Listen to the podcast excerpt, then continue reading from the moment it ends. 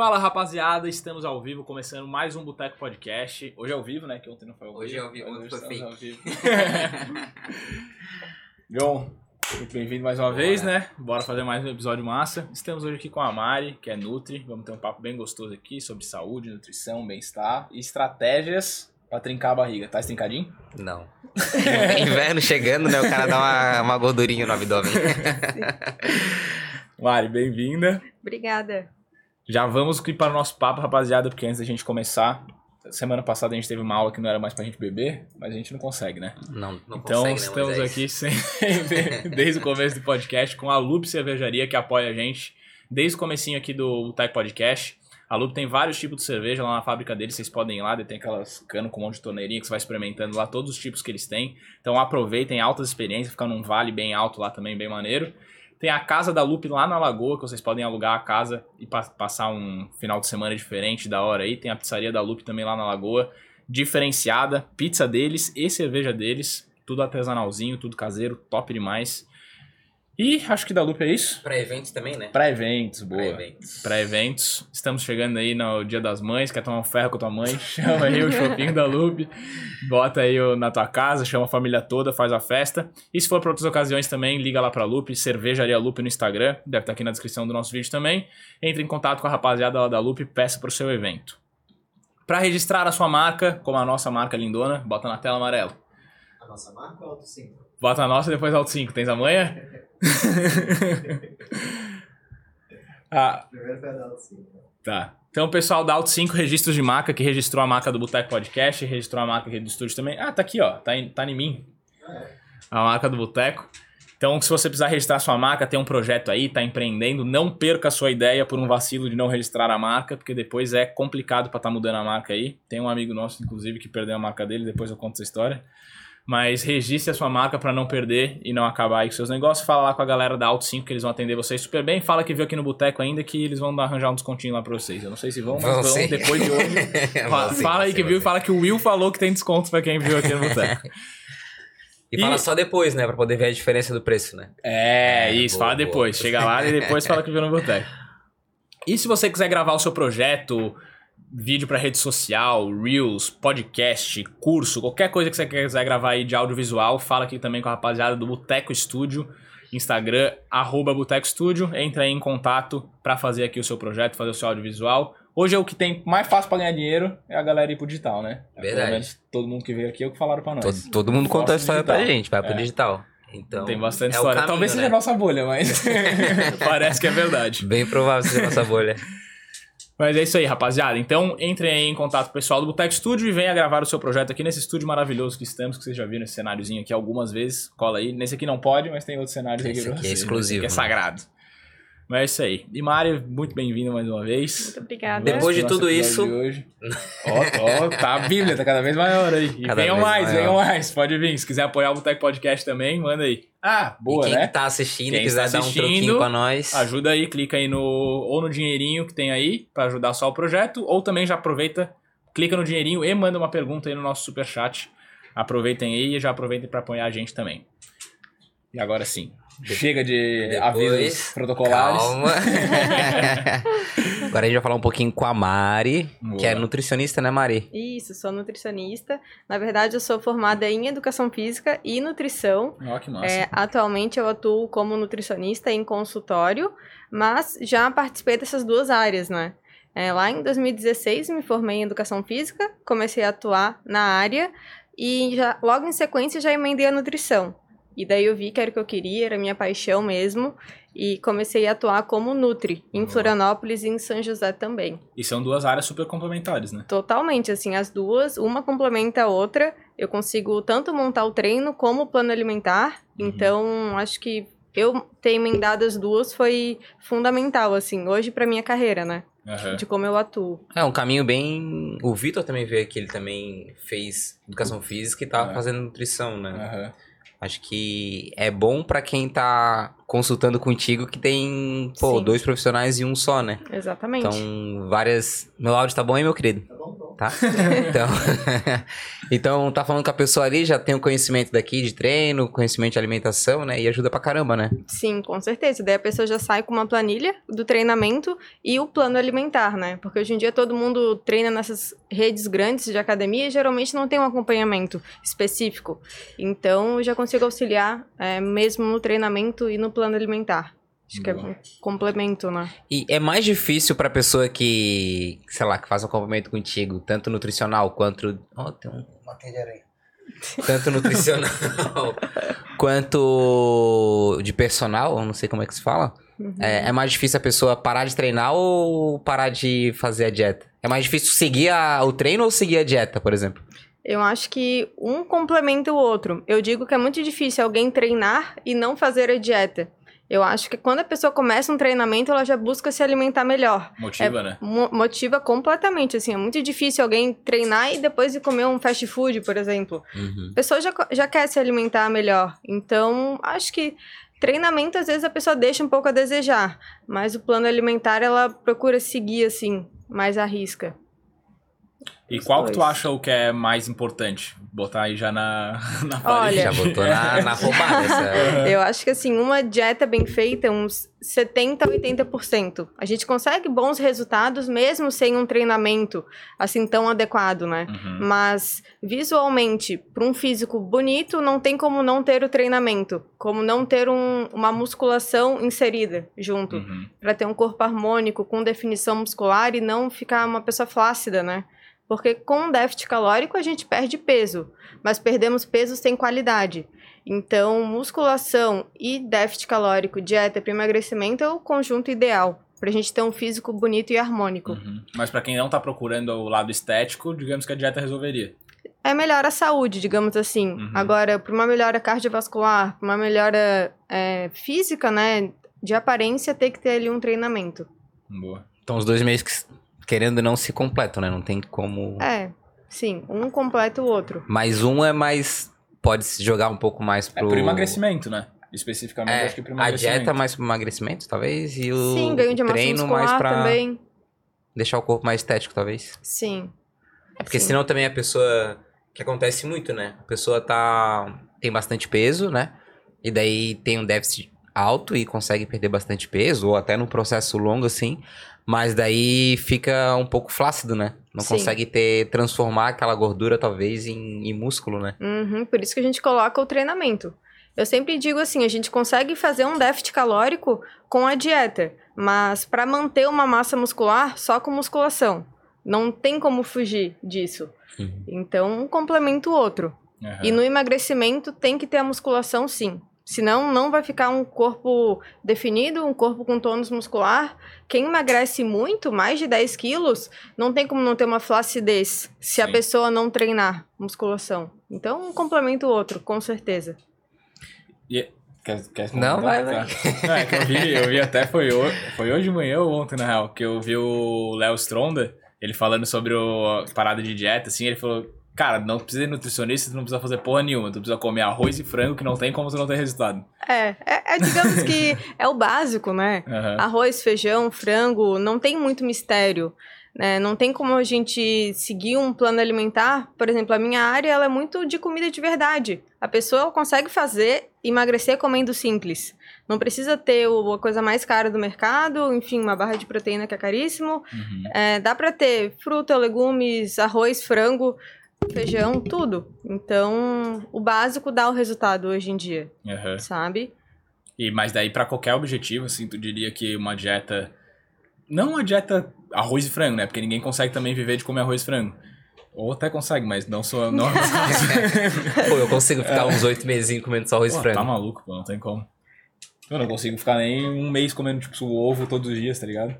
Não, dá pra tem ter, dá pra ter que- feijão, dá pra ter outras Uhum. coisas juntos. Não precisa ser só. A gente antes falava frango e batata doce, né? É verdade. Mas a gente tem uma diversidade de alimentos que dá pra colocar e não precisa ficar monótona a dieta. Aham. Dá pra Uhum. botar iogurte, feijão, o leite não vai te inflamar, Uhum. porque, né, tem vários mitos em relação a isso. Então dá pra ter uma dieta bem saborosa, assim, com o déficit calórico ainda. Uhum. Mas no caso que eu queria saber daí, a pessoa não fica, tipo, nutricion... nutricionalmente pobre? De nutrientes, tu diga. é, de, tipo, arroz e frango? É, vai faltar, né? Com Uhum. certeza ele deve tomar ali um multivitamínico, no- enfim, no final do dia, pra repor essas vitaminas que faltam, né? Por isso que, que eu trabalho com uma diversidade de alimentos. Uhum. É, pode o frango, mas pode também a carne. A gente pensa na B12, a gente pensa nas vitaminas da carne, pode também o peixe, a gente pensa no ômega 3. Então não precisa ser só o frango. Uhum. Dá pra botar três opções. Eu sempre deixo o meu paciente com três opções de cada: de carbo, de proteína, de legumes, Pra realmente ficar uma dieta mais colorida, né? Cheia de vitaminas. Porque só frango e arroz, como tu falou, realmente vai faltar aí nutrientes. Uhum. É, eu, eu já vi várias pessoas falando, né? Principalmente o pessoal aí da maromba da, da internet, né? Eles falando, cara, se tu quer perder peso, arroz e frango. Quer ganhar peso, É, arroz e isso, frango. isso, é é. a mesma, a mesma comida, praticamente, É. para os dois objetivos. Só, claro, Quantidades. menores ou maiores, né? Quantidades, tudo. É, às vezes, uma mulher e um homem comem os mesmos alimentos, só que é, quantidades diferentes. Às vezes é 100 gramas para uma mulher e 200 para o homem de frango, enfim. Arroz é a mesma coisa, mas a base, a base de uma alimentação saudável não muda. Tanto para ganho de massa, quanto para emagrecimento, é, enfim, desempenho esportivo. Acho que a base mesmo é comida de verdade. Bom. É, Isso é legal que mostra, né? Eu, eu acho legal essa comparação quando eles falam que tu pode comer, pra te ganhar peso e pra te perder peso, tu vai comer arroz e frango e vai comer arroz e frango. Uhum. Eu acho que é legal porque abre um pouco a mente das pessoas no sentido de, de que tipo, o prato dela não precisa ser. Sei que é bom, né? Um prato colorido, cheio de, de coisinha, de frufru. Mas, tipo, com o básico tu também consegue perder peso, né? Ou Uhum. quem tem problema em ganhar massa, ganhar peso, com o básico também consegue ganhar peso, né? Sim. Isso acaba, pra mim, é um pouco mais democrático, assim, sabe? Porque eu via muito. E assim, eu nunca tive dinheiro, né, pra pagar nutricionista, né? Sempre, pô, desde cedo, nunca tive essa grana sobrando pra poder fazer isso. Então eu via muito que era um negócio muito distante. Porque, ah, tem que comer uma baguinha de cacau, assim, um castanha do, de caju, castanha do Pará. É do Pará, né? Uhum. É, tem de tudo. É, né? Uhum. tipo, 120 reais o quilo. Eu Falo, Uhum. cara, não Uhum. dá, tá ligado? Sim, exatamente. É como eu te falei. É, nada precisa ser caro, né? A gente consegue adaptar a tudo. É, ao invés de botar uma castanha do Pará, bota uma pasta de amendoim. Também é gordura boa e é mais barata, é mais acessível. Bota um amendoim natura também. Então, não precisa ser nozes, pinoles, castanhas, enfim, para dar o resultado. Uhum. Entende? A gente consegue botar ali o básico, saudável e não precisa ser caro. Uhum. Porque isso espanta qualquer um. Exato. E não vai ser. é, A pessoa não vai conseguir manter gastando Uhum. tudo isso, né? Sim. Então. entra na mesma lógica se foi pro, pra parte do, da academia da musculação, né? A pessoa nunca treinou na vida, daí monta lá um treino, né, cheio de frufru, um negócio ABC, aqui. É. Uma pessoa que nunca treinou na Isso, vida, né? exato. Cara, a pessoa vai treinar, ela vai. É, não, fora, né? ali é um treino de adaptação três vezes na semana, pelo menos, para a pessoa começar a se adaptar. Experimentar de tudo, o básico também, sem manobras na academia, né? Que a gente vê hoje em dia cada Uhum. coisa. Então, realmente, é dar o estímulo ali pro músculo, os principais grandes músculos, né? É, semanal e esperar passar mesmo. Ter cautela, né? Ter paciência, que o resultado vem com, com o básico no Uhum. início, né? Qualquer estímulo é válido. Pô, é uma parada que eu vejo muito nas academias, assim. Pelo menos nas que eu frequentei frequento, né? Mas é tipo, o cara que é. Por exemplo, o cara que é muito gordo, por exemplo, vai lá e treina braço duas, três vezes na semana, daí tipo, não faz. mata treino de perna, não faz o treino dos grupos maiores, assim. Uhum. E tipo, quer ter resultado, né? Sim, a gente pensa em enquadrar os grandes grupos, né? Pra ter um gasto calórico maior. É, como tu falou, um cara com sobrepeso, não tem por que ele ir na academia fazer bíceps, só ir Uhum. embora. Né? A gente tem que fazer um treino global de superior, um treino de inferior global, para essa pessoa ter realmente um gasto calórico. Então ela vai e treina, depois a gente complementa com cardio, né? Tem que ter um déficit calórico também no exercício. Uhum. E, e é isso. Eu já resto ouvi falar até, daí não sei também até que ponto que é verdade ou não, né? Porque desse, desse assunto, principalmente de musculação e tal, tem um monte de gente falando um monte de coisa que às vezes Uhum. tirou do sei lá onde, né? De lá mesmo. É, lá mesmo.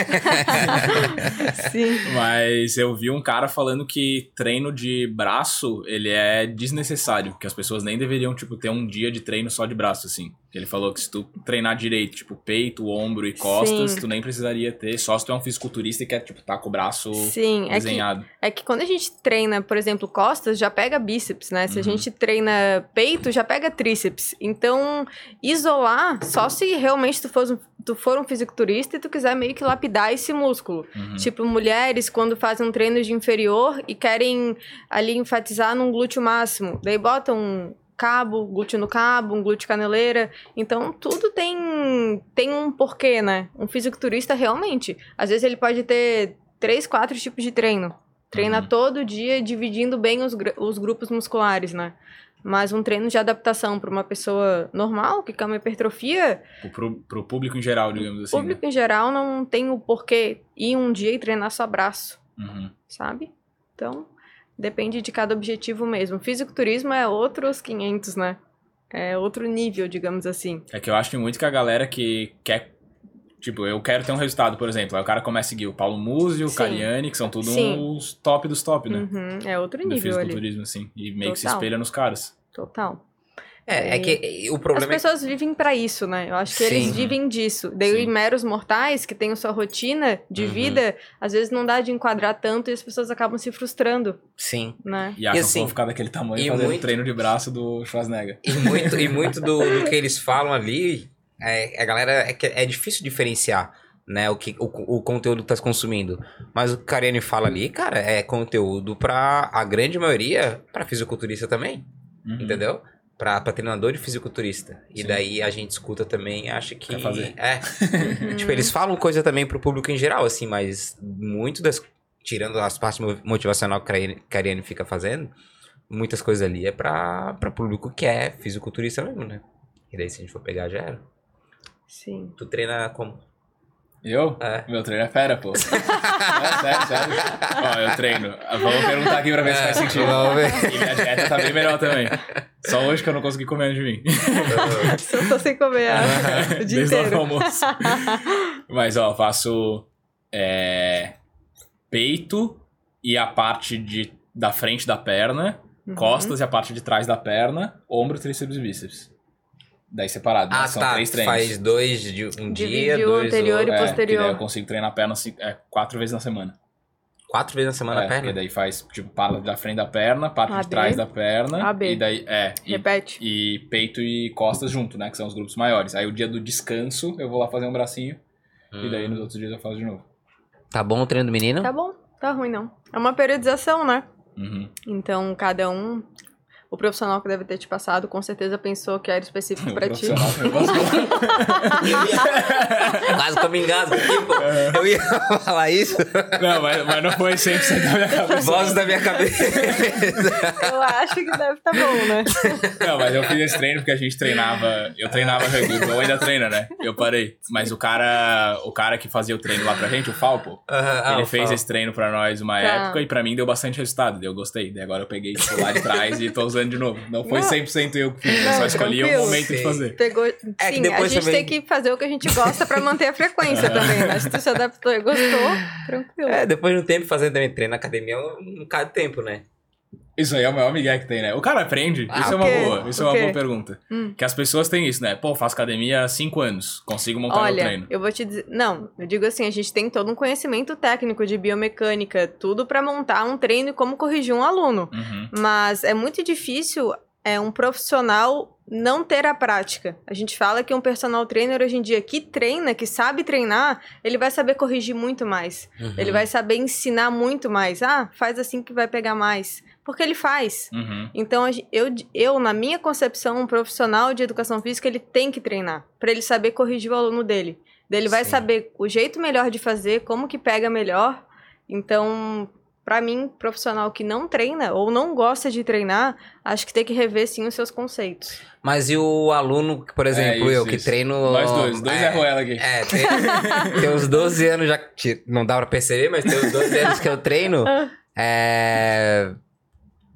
Tu acha que o aluno, a pessoa assim, ela tem a capacidade de montar um Autonomia, treino? de É, montar o autonomia próprio de treino. montar o treino e de ver se tá certo, se tá errado? Não, acho que tem que ter um profissional por trás. É. Sim, porque cada grupo muscular é, tem, uns, tem um exercício que recruta mais um, tem outro que recruta mais outro, a combinação, o tempo de descanso do músculo. sabe? Tem que ter um intervalo adequado também, então não é só jogar ali um treino AB, fazer de qualquer jeito, tem que ter ali uma periodização. Ainda mais quando a gente fala de hipertrofia Uhum. e estética, enfim, ganho de massa muscular. Ou seja, nós estamos fazendo tudo errado. Tem que pedir lá na academia montar um treino pra mim. um profissional adequado. É. É, porque na minha cabeça, assim, ah, eu sei fazer, eu, né, vejo uns vídeos ali, sei fazer o movimento, mas tá errado, Mas então. sempre tem um pulo do gato, alguma coisa É, isso, com que tá fazendo ali de errado, como dá pra otimizar um treino, Sim. sabe? É, o meu não. Eu me garanto fazendo o meu treino, né? Fazendo, por exemplo, ah, eu treino há bastante tempo, né?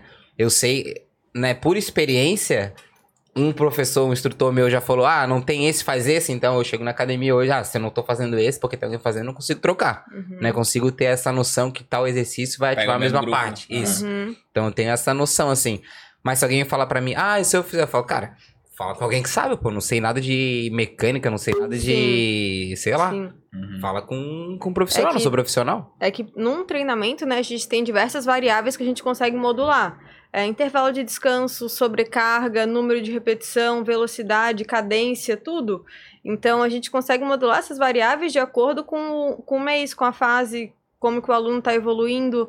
Então é muito difícil alguém chegar e dizer que sabe montar um treino sem ter um estudo por trás, sabe? Sim. Porque realmente a gente estudou bem para isso. Uhum. A gente vai pela, meio que pela prática tentando montar assim, né? Pode tomar uma toguinha, fica tranquilo.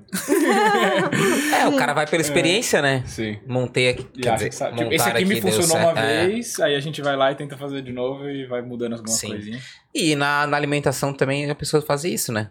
É, as pessoas acham que também sabem, né? Aham. É, ficam às vezes comendo muito pouco, né? Acham que estão fazendo certo, daí dá uma compulsão, come demais, não consegue seguir um mês inteiro uma frequência alimentar adequada.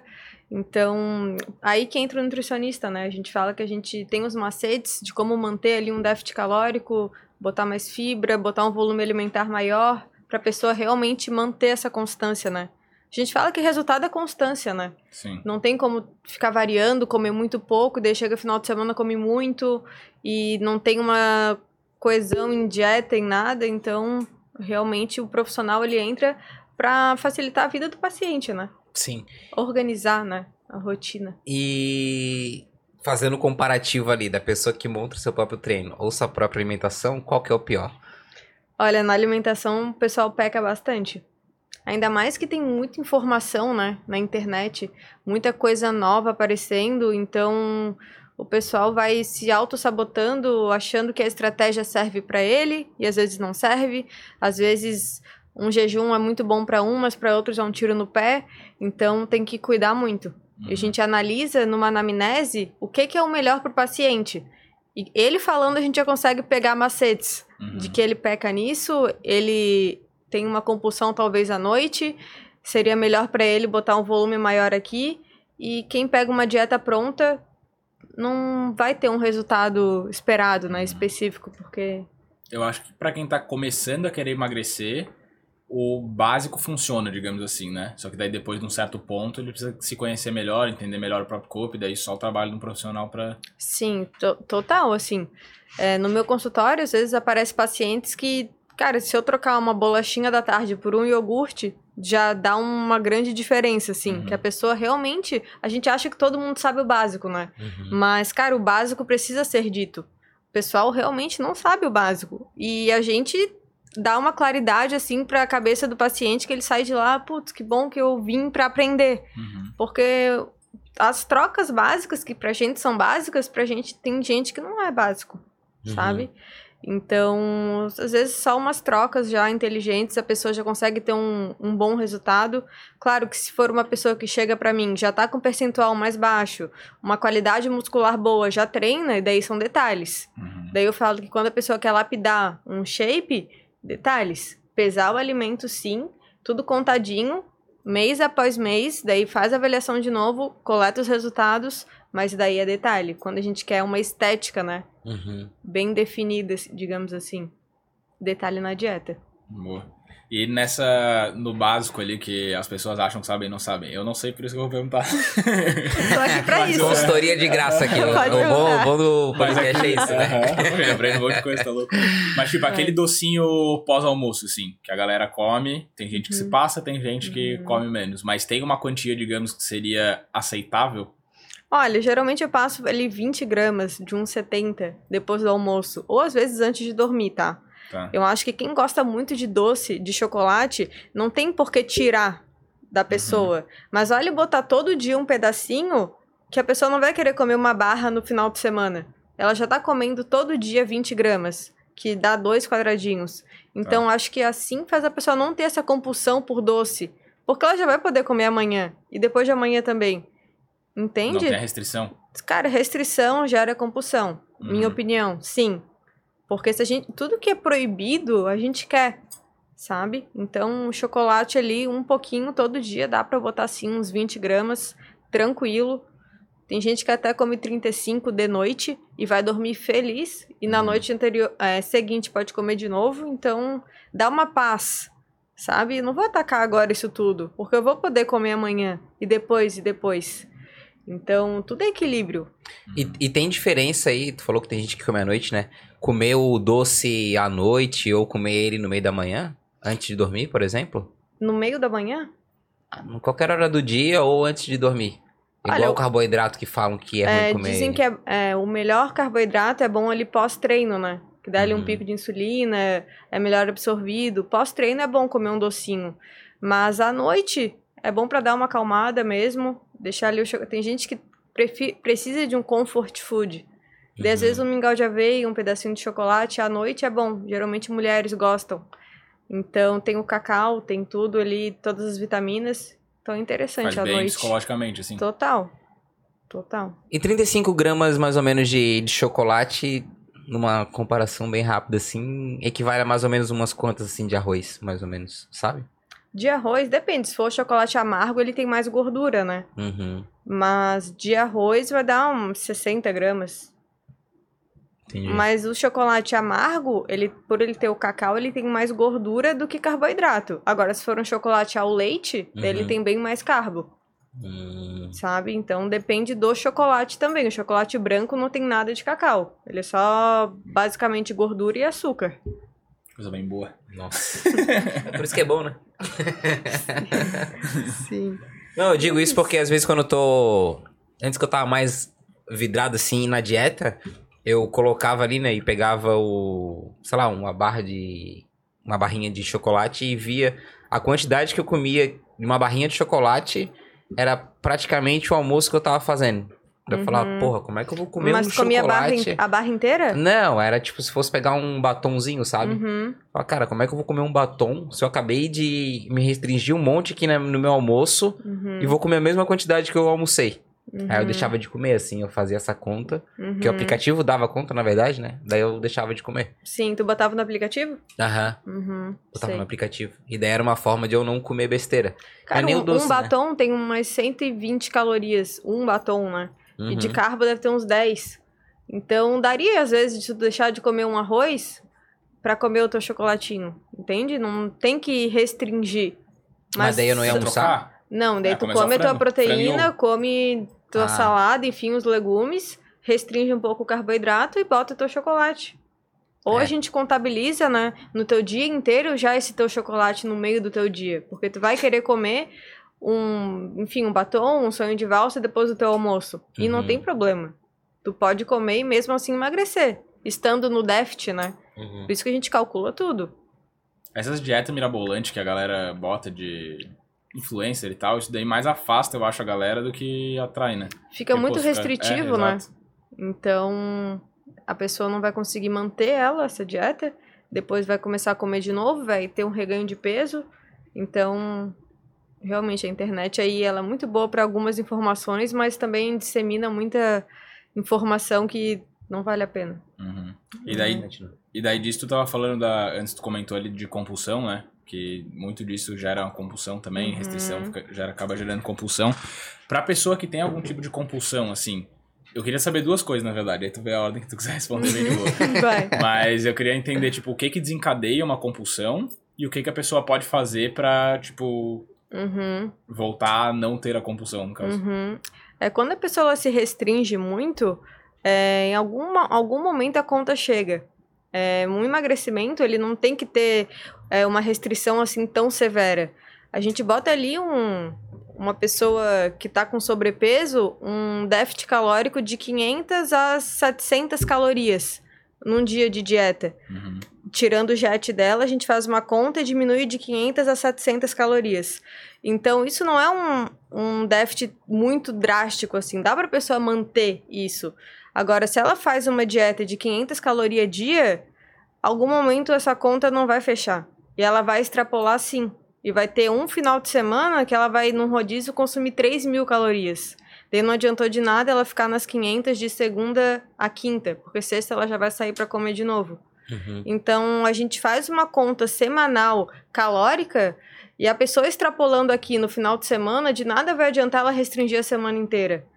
Porque não vai bater, a gente depois di- divide né, os dias da semana por Uhum. essas calorias totais, então não dá déficit calórico nenhum. Por isso que a restrição, em algum momento, a pessoa vai extrapolar. Sabe? É, pessoa- o corpo pede, ele vai pedir carboidrato, ele vai pedir os nutrientes que estão faltando. Então, restrição realmente é um tiro no pé. Mas vale manter ali um déficit calórico, como eu falei, de 500 calorias dia e a pessoa conseguir manter por Mas- dois, três meses, enfim. Uhum. Mas de uma pessoa que não tá fazendo dieta ainda, por exemplo. Uma Uhum. pessoa que. Tá, tá na vida hoje. aí. Tá vi... Não, não. Tá vivendo a É, doidada. aham, e Tá. desenvolveu uma compulsão, assim. Tem alguma coisa que tu acha que é, tipo, que é a causa dessas compulsões alimentares ou não? Eu acho que a, necessariamente? que a compulsão, Ansiedade, quando eu lá. tenho um paciente com compulsão alimentar, a gente faz um trabalho multidisciplinar. Entra Uhum. um psicólogo junto. Ah, tá. Não tem como, às vezes, eu identificar o que que tá causando isso. Às vezes, uma baixa de uma serotonina, de uma dopamina, de, um, enfim, um hormônio também. Daí a gente trabalha junto com endócrinos, tá? Uhum. Entra a parte farmacológica, que ajuda muito Uhum. em compulsão alimentar. Entra a minha parte para tentar identificar qual é o gatilho que ele tá tendo durante o dia dele. Se é um comportamento quando ele chega em casa, ele tem a compulsão, quando ele pega a chave do carro, ele entra no carro, ele quer sair para comprar o fast food, ele tem que ver o momento que ele tá tendo essa compulsão. Daí entra a parte do psicólogo para conversar, para tentar entender o porquê que tá acontecendo isso. Então acho que compulsão alimentar é um trabalho bem complexo, Uhum, mas a gente consegue ter um bom resultado se entendi. trabalhado numa equipe assim multidisciplinar. Uhum. E voltando ali pro caso da, das 500 calorias Uhum. que por De dia, déficit. isso é. Uhum. Isso no final de um mês, claro, eu acho que cada corpo reage de uma forma, né? Dá mais ou menos quantos quilos assim a gente consegue ter uma noção? Que a pessoa Olha, consegue no perder? mês, um quilo, um, dois quilos dá pra perder, tá? A mulher geralmente retém bastante líquido quando dá um start assim inicial, então a gente consegue ver um, um grande resultado já de início. Então, se a gente tirar 500 calorias por dia, Do jet, né? Do gasto calórico total. isso, que isso equivale a mais ou menos o que de arroz, por exemplo? De arroz. A pessoa só come arroz. É, pois é, pois é. Não sei. fica mais fácil, por exemplo, se eu pegar 100 gramas de arroz e Tem umas tirar 125 calorias por aí, 100 gramas. 100 gramas, então, beleza, tirar 200 gramas, é, daí é bastante, né? Tipo, macarrão, É, tem que ser uns durante o dia 300, inteiro, uns né? Isso, durante o dia inteiro, pra ver. 350 gramas de macarrão dá umas 500 e poucas calorias. Ah, mas então, é bastante. é bastante, né? É. O que eu queria ver era assim, ó, cara, se, se deixar de comer um pouquinho, um pouquinho, um pouquinho durante o teu dia, que dá, Uhum. vai dar os 500 ali, em um mês vai perder entre 1 e 2 quilos, entendeu? É, mas o É, que a gente impacta fala mais são as que fugas, né? um Não é quilo, muito... pra gente perder um quilo, tem que ter um déficit de 7.700 calorias. 7 mil? Pra Hum, perder um quilo de gordura. Porra, bastante, né? É. Tá impressionado? Daí tem que fazer a É, Meu conta. amigo. Sim. Que, tipo, meu corpo gasta 2.500, vai, 2.000 e pouquinho, né? Então eu tenho que...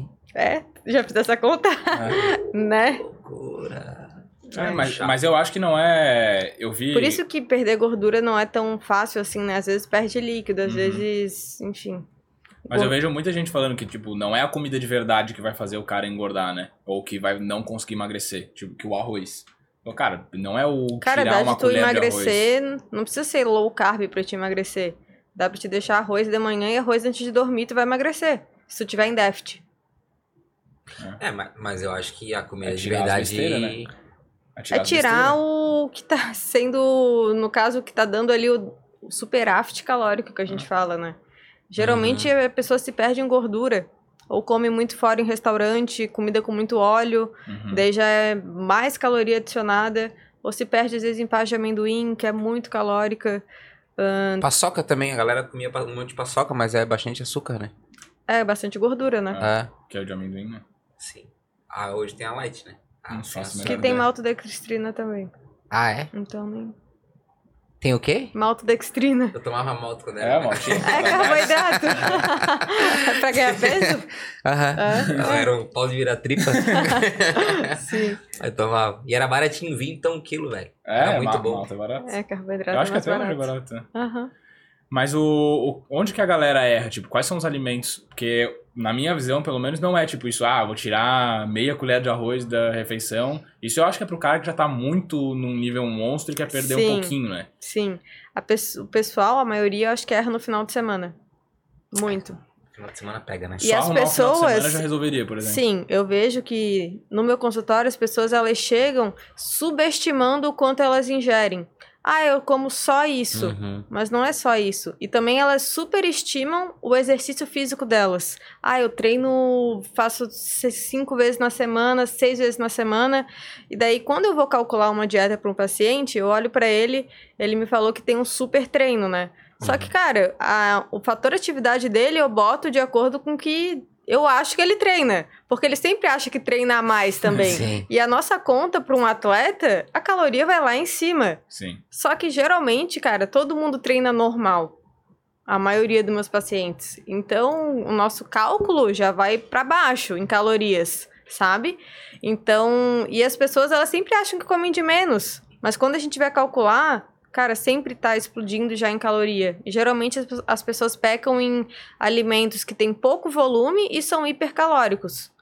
Tipo uma pasta de amendoim, é, muito óleo às vezes na comida, ah, algum alimento, uma carne que é muito mais gorda do que, por exemplo, um peito de frango, a pessoa come às vezes a sobrecoxa com a pele. Então tudo isso vai dando calorias a mais no final de um dia, sabe? Ah, mas eu comi só um biscoitinho, água e sal, mas tem bastante caloria ali. Uhum. Dá dava pra comer um pão com ovo, Uhum. que dá muito mais saciedade. Mas ela preferiu comer 10 bolachinhas água e sal de tarde. E me relatou que não come nada. Mas de calorias, aquilo ali é muito maior. Entende? Uhum. Então, às vezes, é comer pouco é, com comidas super palatáveis e super calóricas. É aí que todo mundo erra. Biscoitinho, bolinho, bolachinha. Uhum. E essas coisinhas tipo de café, de café da manhã, assim, vamos supor, é leite normal ou leite light? Desnatado. requeijão ou manteiga? Tipo essas coisas. O light ou não light? Isso tem diferente de fato? Porque. porque Cara, eu- ajuda. Tá. Ajuda, porque. É porque eu vi um negócio de vegano e eu vi que o do Uhum. vegano não ajudava tanto assim. Essas carnes substituídas, assim. É bem calórico as comidas com soja, né? Se a É. gente for ver no mercado, assim. Ah, então, pra quem segue um padrão alimentar normal, muda, assim, melhora o light e o diet. Por exemplo, um, um creme de ricota light tem metade das calorias do Tá. que um creme de ricota normal. Requeijão é a mesma coisa. Creme, é, o cottage é a mesma coisa. Então, o que eu puder cortar de calorias do meu paciente, eu vou sempre indicar pra ele o que tem menos caloria. Até porque eu não sei se vai ser 20 gramas que ele vai usar.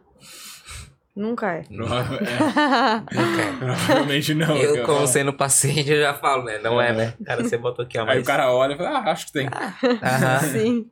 E o 20 ele Então. vai aumentando, né? Aham. Começa assim, vai... e o... Putz, o que eu ia falar? Não, mas só pra complementar, Com- então, conclui. nessa mesma dos alimentos, assim, o que que é a- as coisas que mais enganam, assim, que a pessoa acha que não... Hum, Tá. essa é boa. Acho que não tá fazendo mal pro corpo, tá fazendo, né? Uhum. Ah, pasta de amendoim, ela tem bastante caloria. As pessoas, elas Tira pesam a fit, mão né? total, assim, não é fit, é saudável, mas, Uhum. meu, tem muita caloria ali, mas vale pegar um amendoim natura, eu sempre falo isso pros meus pacientes, e ainda pesar, né? Porque a pasta, a pessoa come de colher mesmo, Sim. e realmente ela é muito calórica. Como eu falei já no final de semana, é, final de semana as pessoas também pecam muito de comer exageradamente, tipo rodízio. Para um paciente meu, eu indico uma refeição livre. Só que eu boto ali uma margem calórica. A pessoa pode comer de 500 a 700 calorias.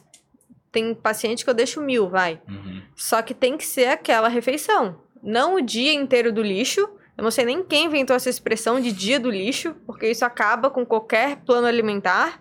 Tem que ser a refeição off que a gente fala, né? Pra pessoa comer só naquela refeição. E eu ainda estipulo calorias. Senão a galera se passa mesmo. Uhum. E a gente sabe que tem muito rodízio por aí.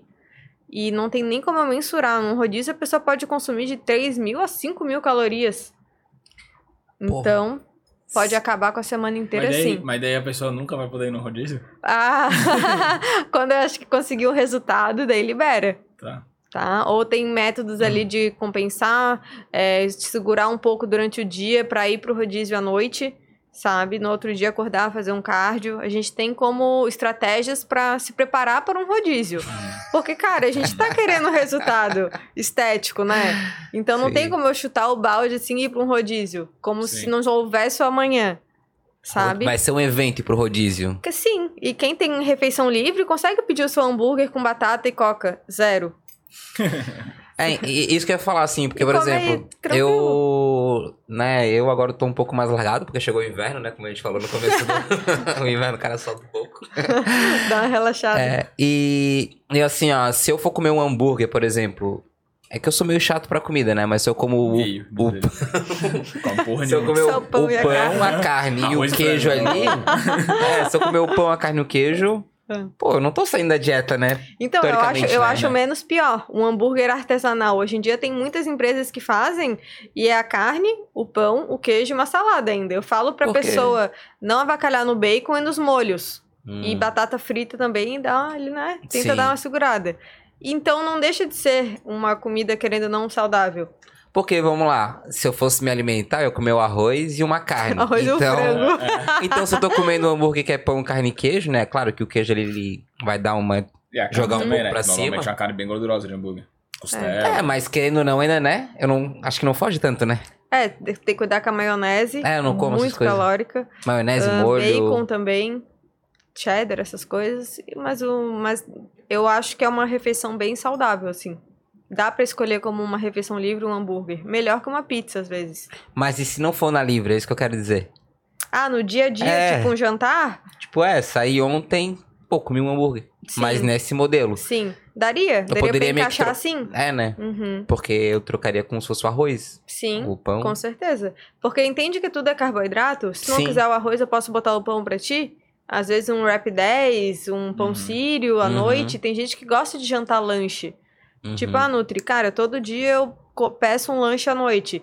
Como é que eu vou passar pra esse paciente, às vezes, um frango grelhado com salada e arroz integral? Uhum. Não, ele quer algo parecido com o lanche dele. Mas daí a gente adapta pra um pão mais saudável, uma carne mais magra, um hambúrguer de patinho. Eu tô comendo direto à noite agora tapioca com franguinho desfiado. Porra. Pode ser, é uma opção. E é um seria carboidrato. parecido com até o hambúrguer, né? Exato, é um carboidrato e uma proteína.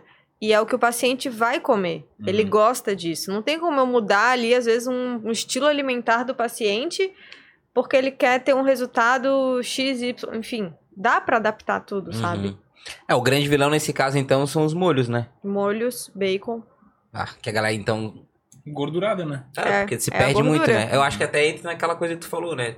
Um alimento que a galera que é vilão e não, É. não A A gente fala tanto, né? que um grama de gordura tem 9 quilocalorias e um grama de carboidrato e proteína tem 4 quilocalorias. Então, se for pensar em déficit calórico, a gordura explode Sim, muito pô, mais, mais que o fácil. dobro, né? Mais que o dobro. Então, às vezes, mais vale comer uma fruta, Uhum. cara, um melão, uma melancia que tem muita água, que dá volume, do que tu ir numa pasta de amendoim. Entende?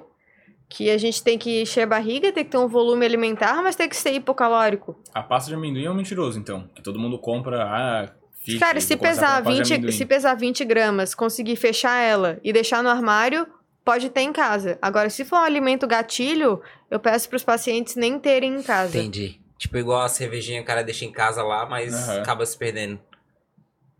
Sabe? Sim. Tem alimentos que são gatilhos. Aham. Dê um tiro no pé.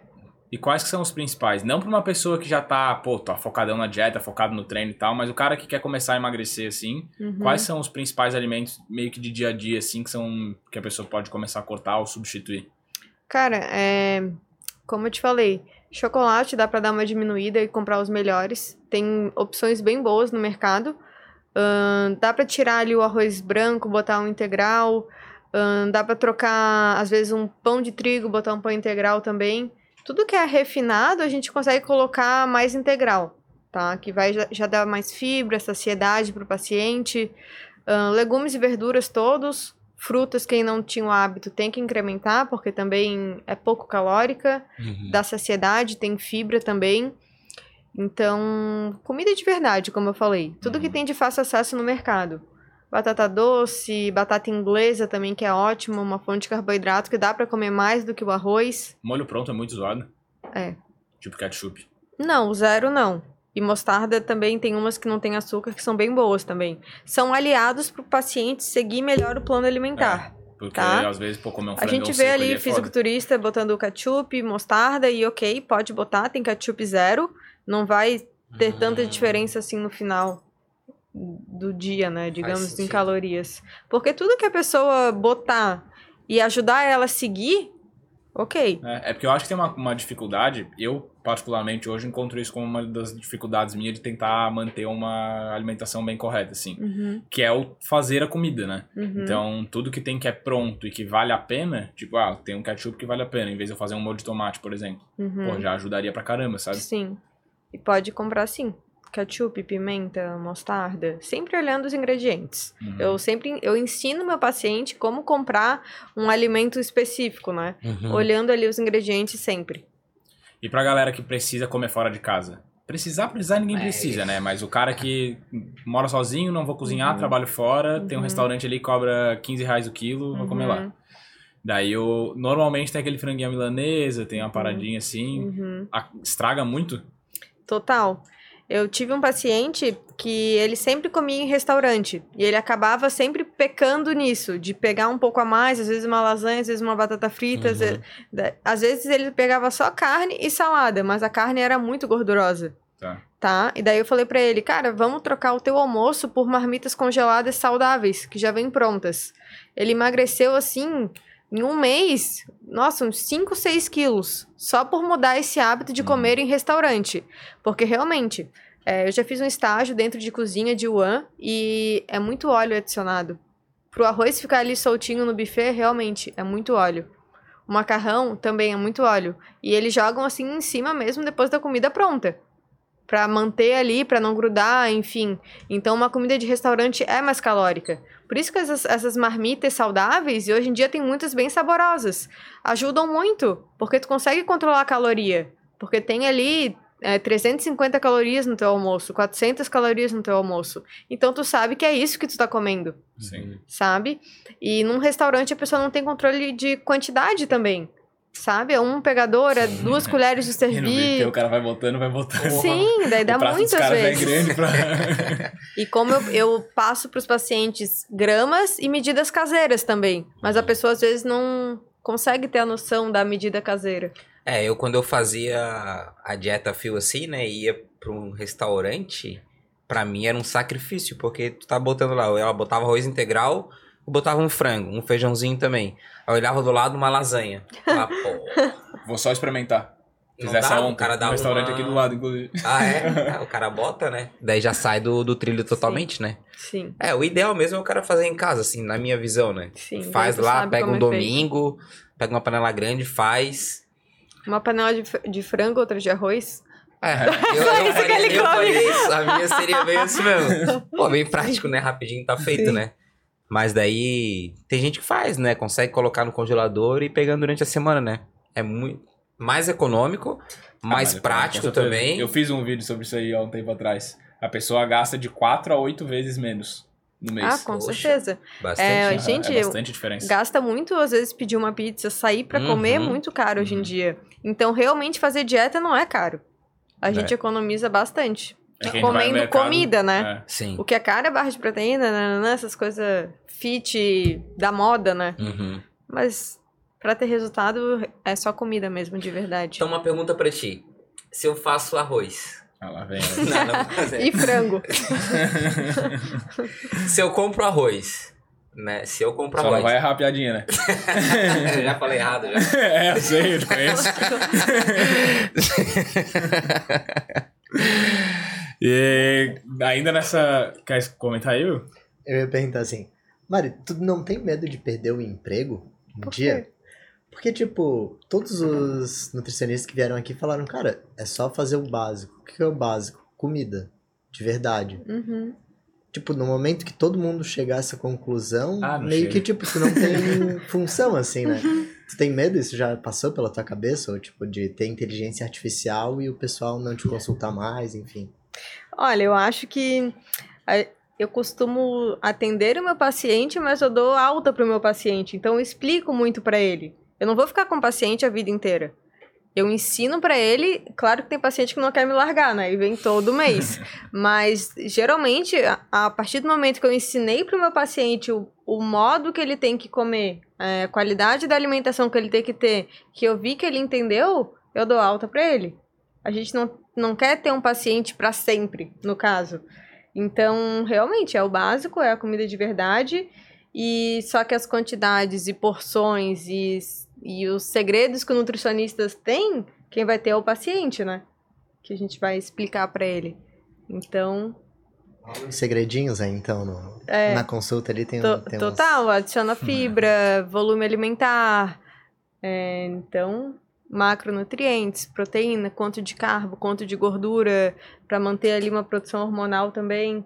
Então, Cara, e tem uma coisa que eu acho que acontece muito no meu trabalho também, mas eu vejo como pra personal e pra nutri que acontece muito. É que a pessoa, ela continua indo, porque se ela não tem quem cobra dela, ela não faz. as pessoas É. são muito motivadas a isso. Aham. Eu sinto que elas vão no consultório para mostrar o resultado. Uhum. E eu não deixo o paciente, digamos assim, livre. Ele vem daqui a quatro ou seis semanas. Daí ele quer vir para mostrar o resultado. E assim ele se mantém motivado. Sim. Uhum. Estou evoluindo, né? Total. Eles querem mostrar e geralmente eu tiro fotos, tudo, a gente vê a evolução. Então é bem legal, assim, essa Boa. parte da motivação. Nas tuas consultorias, tu sente isso também, Will? Que a raça vem Total, pra te pô. apresentar o, Total, a parada aham. que conseguiu. Tipo, assim. tem gente comigo que já aprendeu tudo que tinha pra aprender, que se quisesse fazer sozinho, fazia. Eu dou consultoria financeira, né? Uhum. Daí, tipo, a pessoa tá há dois anos. Cara, ele já aprendeu o que tem que aprender. Agora ele tá comigo porque ele quer prestar conta pra mim, entendeu? Tipo, eu quero te mostrar que eu fiz, porque se largar um mês, vai deixar o negócio desandar de novo, assim, sabe? Acontece muito. É, às vezes a pessoa precisa de um guia, né? Que Cara, é o assim. prestar conta mesmo. Tá ligado o anjinho dos desenhos animados, que tem o anjinho diabinho ali falando o que, que tem que fazer? Aham. A pessoa tá ouvindo. Tipo, Ah, tá tá. ligado? Se tu tá ali, ela fala, ah não, ó, eu vou ter que falar pro Will que eu gastei com besteira, tá ligado? Uhum. Aí ela volta e. É, E tu é bem quem? isso. Tu é o anjinho. Acho que sim, né? Espero que sim. É, e tu falou ali de macronutrientes, né? Uhum. E que provavelmente tem que contar também na dieta, né? E os micros, tu recomenda também? Vitaminas, total. A gente sempre calcula assim no final, no plano alimentar, a gente bota os carboidratos, proteínas, gorduras e os micronutrientes também, todos bem calculados. É, tem pacientes com deficiência de vitamina D, às vezes B12, tu vê assim uma falta de disposição, e daí tu tem que analisar da onde é que tá vindo essa falta de disposição, né? Aham. Às vezes come bem, mas tem uma deficiência em uma certa vitamina. Mulheres, biotina, vitamina A, cabelo, unha. Então a gente tem que analisar no geral, assim. Não é só bater macros, Uhum. sabe? Então é tudo. Tudo de vitaminas. Boa. E como é que a pessoa ela consegue tá fazendo uma dieta e tal? Daí talvez eu tô entrando para um lado mais psicológico também, mas como é que ela conseguiria lidar com, por exemplo, rapaziada vai sair no final de semana e vai fazer um churrascão. Uhum. O cara que tá ali focado na dieta e tal, como é que ele lida com essa tentação social assim? Ah, Eu sempre falo que é, eu não corto dos meus pacientes, digamos, cerveja. Eu dou pra ele um limite. Quantas long necks tu quer tomar ou tu tem o hábito de tomar? Se ele tem o hábito de tomar seis, a gente tenta botar três de início. Eu não vou cortar a cerveja dele do sábado à noite, Uhum. porque dele não vai seguir o plano alimentar. Então eu já calculo com o off dele que vai ser em cerveja. Uhum. Mas daí na comida ele já dá uma controlada, sabe? Então não tem que cortar a vida social de ninguém, de paciente nenhum. O cara que chega lá e fala, toma 16. O que que tu faz? a gente vai tirar mais da metade. Não, e eles falam mesmo assim. 16. A pessoa chega, Cuidado. ah, não, eu como isso, isso, aquilo, eu bebo um monte, Daí a gente tem que arrumar a vida da pessoa, né? Tá, Uhum. mas o que que tu quer agora? Tu queres um resultado estético? Tu queres melhorar a tua disposição no treino? Porque quem bebe o final de semana inteiro, segunda, tá morto pra Tá. treinar também, né? É. E daí a pessoa tem que escolher o que ela quer, né? Quer shape ou ficar com a tonturinha? É. É priorização, né? Acho que é E o priorização. álcool, ele atrapalha todas as funções metabólicas. É, o corpo, ele para de fazer tudo que ele tá fazendo, seja construindo músculo, ou seja, perder gordura para excretar esse álcool. Então, o álcool realmente atrapalha bastante. E já que a gente entrou em assunto de álcool, né? Que eu gosto bastante, inclusive. é, o lance do gin, ele realmente tem mais. Ele é menos prejudicial do que a cerveja pra quem tá numa dieta, quer, sei lá, ter um. Digamos que ele é um destilado, né? Tanto gin quanto vodka, é, ele não tem o carboidrato que tem a cerveja, né? Então Hum. a cerveja, ela realmente é quase um pãozinho de trigo, né? A gente faz essa comparação. Uhum. Então, o destilado, às vezes um vinho seco também, que tem menos carboidrato, não é tão prejudicial assim quanto cerveja. A cerveja. A cerveja é o maior vilão? Talvez? De bebida, sim, ou também às vezes é adicionado uma, enfim, Energético. energético com Ah. açúcar também fica ruim, Uhum. sabe? Depende muito o que, que vai colocar junto com esse destilado. Sim. Porque refrigerante energético com açúcar também é ruim. Uhum. E a galerinha do energético, que hoje em dia a gente vê bastante gente também, tipo, tomando energético o tempo todo, assim. Tem um...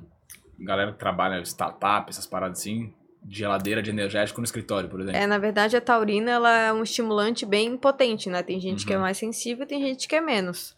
Então tem que dar uma controlada. Às vezes toma energético, toma café junto, com a cafeína junto. Então quem é ansioso pode piorar um quadro de ansiedade. Então tem que dar uma controlada. Mas só pelo, pela substância, só pelo efeito energizante, digamos assim, não teria problema. Depende é- da quantidade, né? Tem gente que já meio que vicia em só estar bem com energético. Tá. Daí todo dia toma energético de manhã, por exemplo. Daí já é um problema. Uhum. Daí, às vezes, uma cafeína ali dá uma tentada de mudar esse estímulo. Cafeína baguinha. É, melhor, mais potente. Sim. Mas pra alimentação em si, pra pessoa que consome menos, talvez daí não seja tão prejudicial assim, ou é bem ruim também. O energético É. não é tão ruim o zero, né? O com açúcar, Tá. ele já é bem, bem ruim. Aí Ele é tipo como se fosse um refrigerante, refri... É, isso que eu ia perguntar. Tem gente que toma de pré-treino, às vezes, os zeros, né? Tem muito... mo- Não sei se pode falar marca aqui, mas enfim, tem diversas marcas que... Tem Mas gente que falar, usa... Pode falar, vai que eles querem patrocinar a gente, né? Monster Deixa o patrocina aí. gatilho. tem vários zeros que tem gente que usa até pré-treino. Então, se a taurina for um bom estimulante pra ti, pode continuar usando, ok. Se tu preferir a cafeína, pode ficar usando também, ok. Sabe? Tudo é tentativa e erro. O nosso corpo, assim, a gente tem que testar. O que, Uhum. que é melhor pra nós, né? Então, É, nosso corpo é uma máquina, né? Pô, mas é, né? E Claro. se tá comendo, botando coisa pra dentro ruim, a máquina não funciona, né? Uma exatamente. boa, né? A máquina vai Toma- pra fora. a minha máquina tá funcionando muito. A máquina tá funcionando? Tá. E a gente tava até falando antes aqui do podcast, porque eu te perguntei dos tipos de corpos lá e tal, né? Sim. Existe uma diferença é, muito grande, no caso, por exemplo, uma pessoa tá começando a fazer, quer começar a emagrecer sozinha, por exemplo, e ela não vê resultado. Pode ser pelo tipo de corpo dela, Sim, a gente fala dos ectomorfos, mesomorfos e endomorfos, né? É, o ectomorfo é aquele cara longilíneo, baixo percentual de gordura e pouca massa muscular também. Então, para ele ganhar massa muscular, ele vai ter que comer bem mais e treinar bem. É um cara que, final de semana, se ele não comer bem, ele chega segunda com baixo peso. Ele Esse cara é perde o cara que peso. pode avacalhar um pouco também ou não? Ele O pode. que que é, longe... Como é longilíneo? É ectomorfo, ele é Não, mais alto, falou lo- longilíneo. É um Longe- cara com as pernas longas, Longo. braço Ah, longo. tá. Um cara realmente esguio, Sim. assim, slim, que a gente fala. Ele é o ectomorfo. E pra esse cara ganhar peso, ele tem que trabalhar muito. Ele tem que comer muito bem e tem que treinar muito bem. Porque a tendência dele é se manter magrão, assim. Isso é porque ele gasta muita caloria no cara, o dia, é metabolismo dele é assim, ó. Aceleradão. isso? Ah, tá. Muito. É aquela pessoa que pode abrir mais exceções, pode realmente comer ali três hambúrgueres, às vezes, um final de semana e ainda manter esse, esse peso dele, né? Pra chegar segunda e começar a comer de novo. Enfim, mas é um cara que tem dificuldade de ganhar massa. Esse cara também, ele pode ser comparado com o falso magro ou não? Eu tô falando besteira?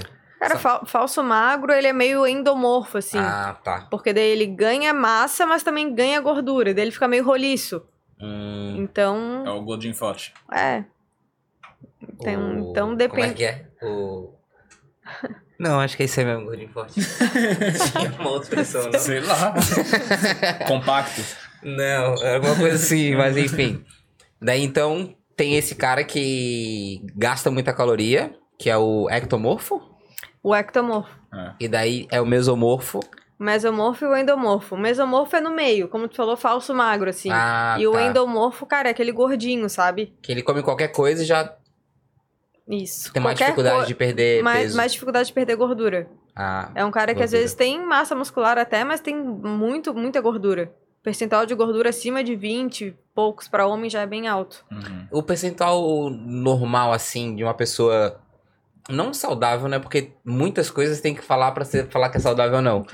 Mas de uma pessoa normal, assim, mais ou menos, uma média, assim, que seria pra um Cara, homem mulher, é, e mulher. pra mulher, assim, de 15 a 20, esteticamente falando, uma mulher com percentual 15 já é bem definida, que é difícil ver hoje em dia. Ah, e pra homem, 10, 12, Entendi. menos que 10 já tá bem atlético. Já tá com os cortes musculares, assim, bem visível, né? Uhum. Então, é isso. 10, mas, 12. é. É, eu questionei o outro convidado naquele dia, né?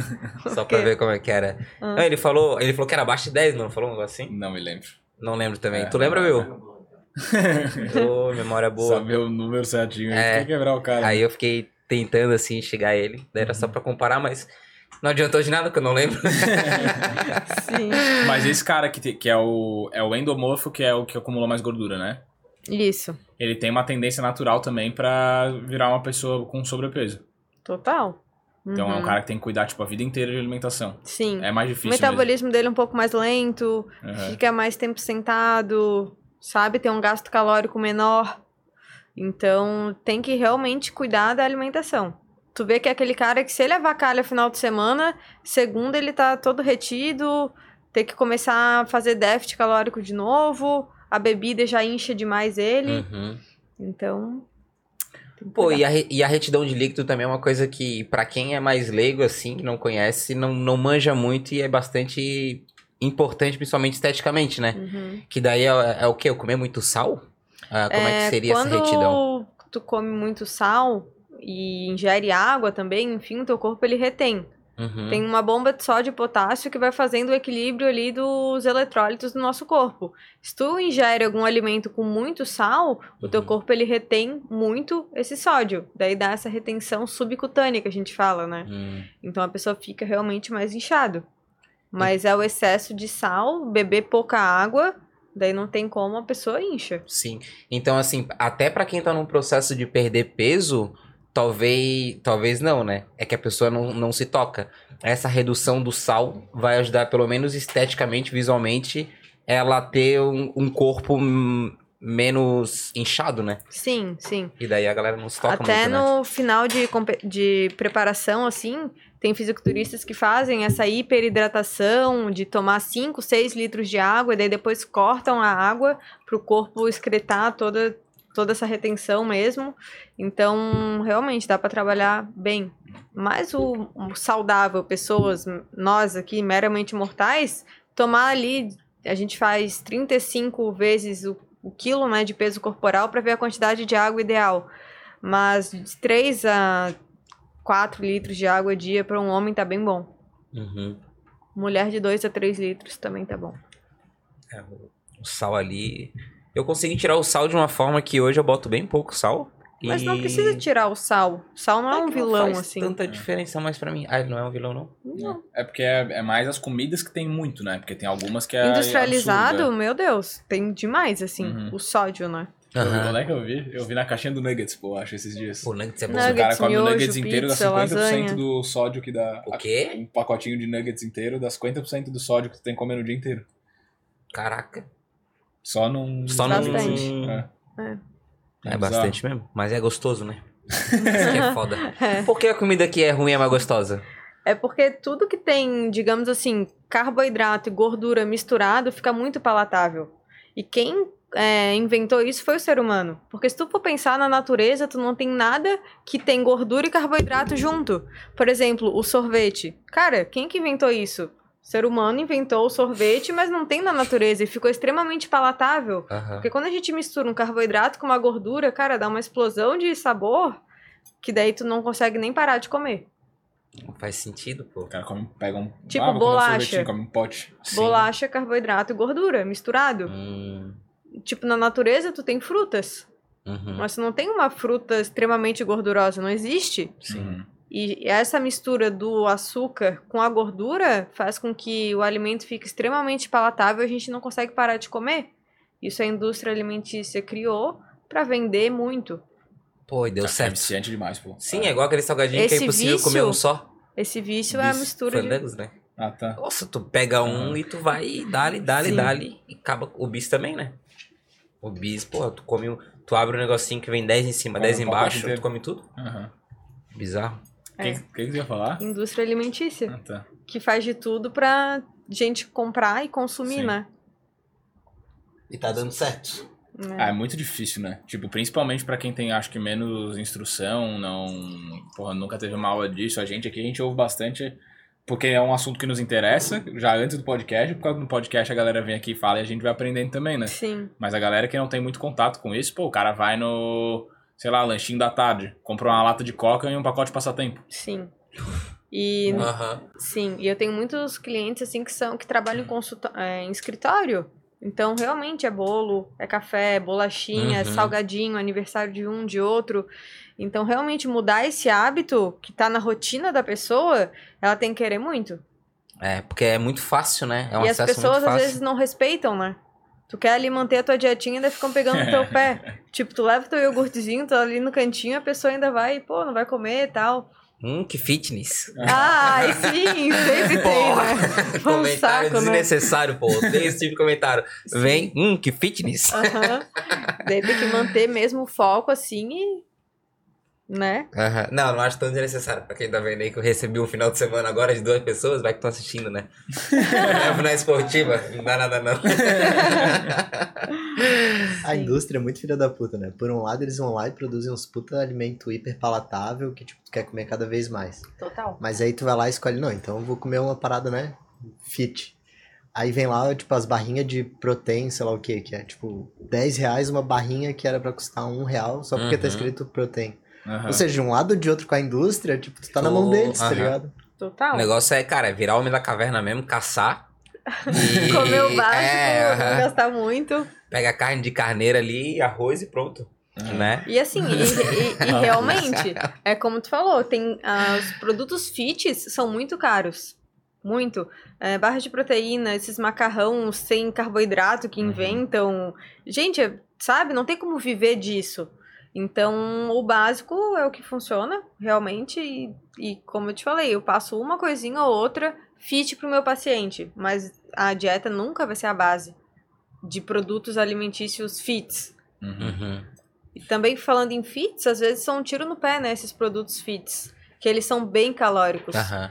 Às vezes, é, por exemplo, um bolinho fit, a base dele é uma farinha de amêndoas, um óleo de coco, um coco ralado, que isso tudo é gordura. Daí tu vai ver quantas calorias tem um bolo fit. 500 calorias. Mas por que, que chamam de fit? Porque não tem o carboidrato, porque tem o coco que é natural, porque a Entendi. farinha de amêndoas é natural e porque não tem a farinha branca. Só que às vezes um bolinho com uma farinha branca tem menos calorias do que um bolinho fit. Uhum. Então, entende? Além de ser mais calórico, é mais caro ainda. Mais caro. É uns 20 reais, às vezes, um bolinho pronto é 5 pilas, às vezes. Aham. Então, é, às vezes é um tiro no pé mesmo. E, e, por exemplo, brownie fit, bolo fit, tudo é com farinha de amêndoas, óleo de coco, ganache é com leite de coco. Então fica muito gorduroso e muito calórico. Então, às vezes, tá afim de comer um bolinho, vai ali, come um pedaço do básico, que tenha poucas calorias e vai matar à vontade. Uhum. E às vezes até no fit tu come muito mais, porque tu acha que é fit. Ah, é, tem isso também, né? Ah, vou comer fit. Aham. Entende? Soca. E tudo, É, e eu já tudo. vezes. E tá? E tudo é calorias. Aham. Tudo. Né? E a gente vai botando pra dentro. Sim. E essa, essa tendência, não sei se é tendência ou se eu- tá aparecendo muito isso pra mim, mas da galera querer comer mais, tipo, mais vegetais, menos proteína animal, por exemplo. Isso falando fisiologicamente, é vantajoso pro corpo, de Olha, fato? Quem segue uma dieta que não tem carne, né? No caso, sempre vai ter uma deficiência de B12 já, que é uma vitamina pra gente que pra energia é fundamental, ainda mais pra quem treina. Então, tu cortar uma proteína é, de fonte animal de uma dieta, minha opinião como Nutri, eu acho arriscado e pra mim não vale a pena. Tu, claro, tu consegue ali botar uma proteína vegetal, tem um milhão de opções, né? Uhum. Só que sempre vai faltar a B12, que é uma vitamina presente na carne. Então, cortar esse macronutriente aí de para mim não vale a pena. A energia é outra, tu já vê uma pessoa que não come carne, tu já vê que é diferente assim. Então, O ser humano, ele é um, digamos assim, o corpo ele foi projetado pra comer carne, ou não? cara, nossos genes ainda são desde lá da idade da pedra, né? Sim. Então a gente foi projetado realmente para caçar e comer proteína, carne e gordura. Uhum. né?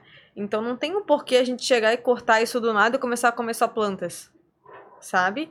É, então, realmente a nossa base da alimentação ainda é carne, ainda é vegetais, ainda é frutas e um pouco ali de grãos. Uhum. Feijão, Essa história de de, veganismo, vegetarianismo e tal, então ele é mais por uma questão da pessoa estar pensando no animal. Filosofia, sabe? É. Filosofia, estilo de vida, é, pensando no animal, como tu falou. Uhum.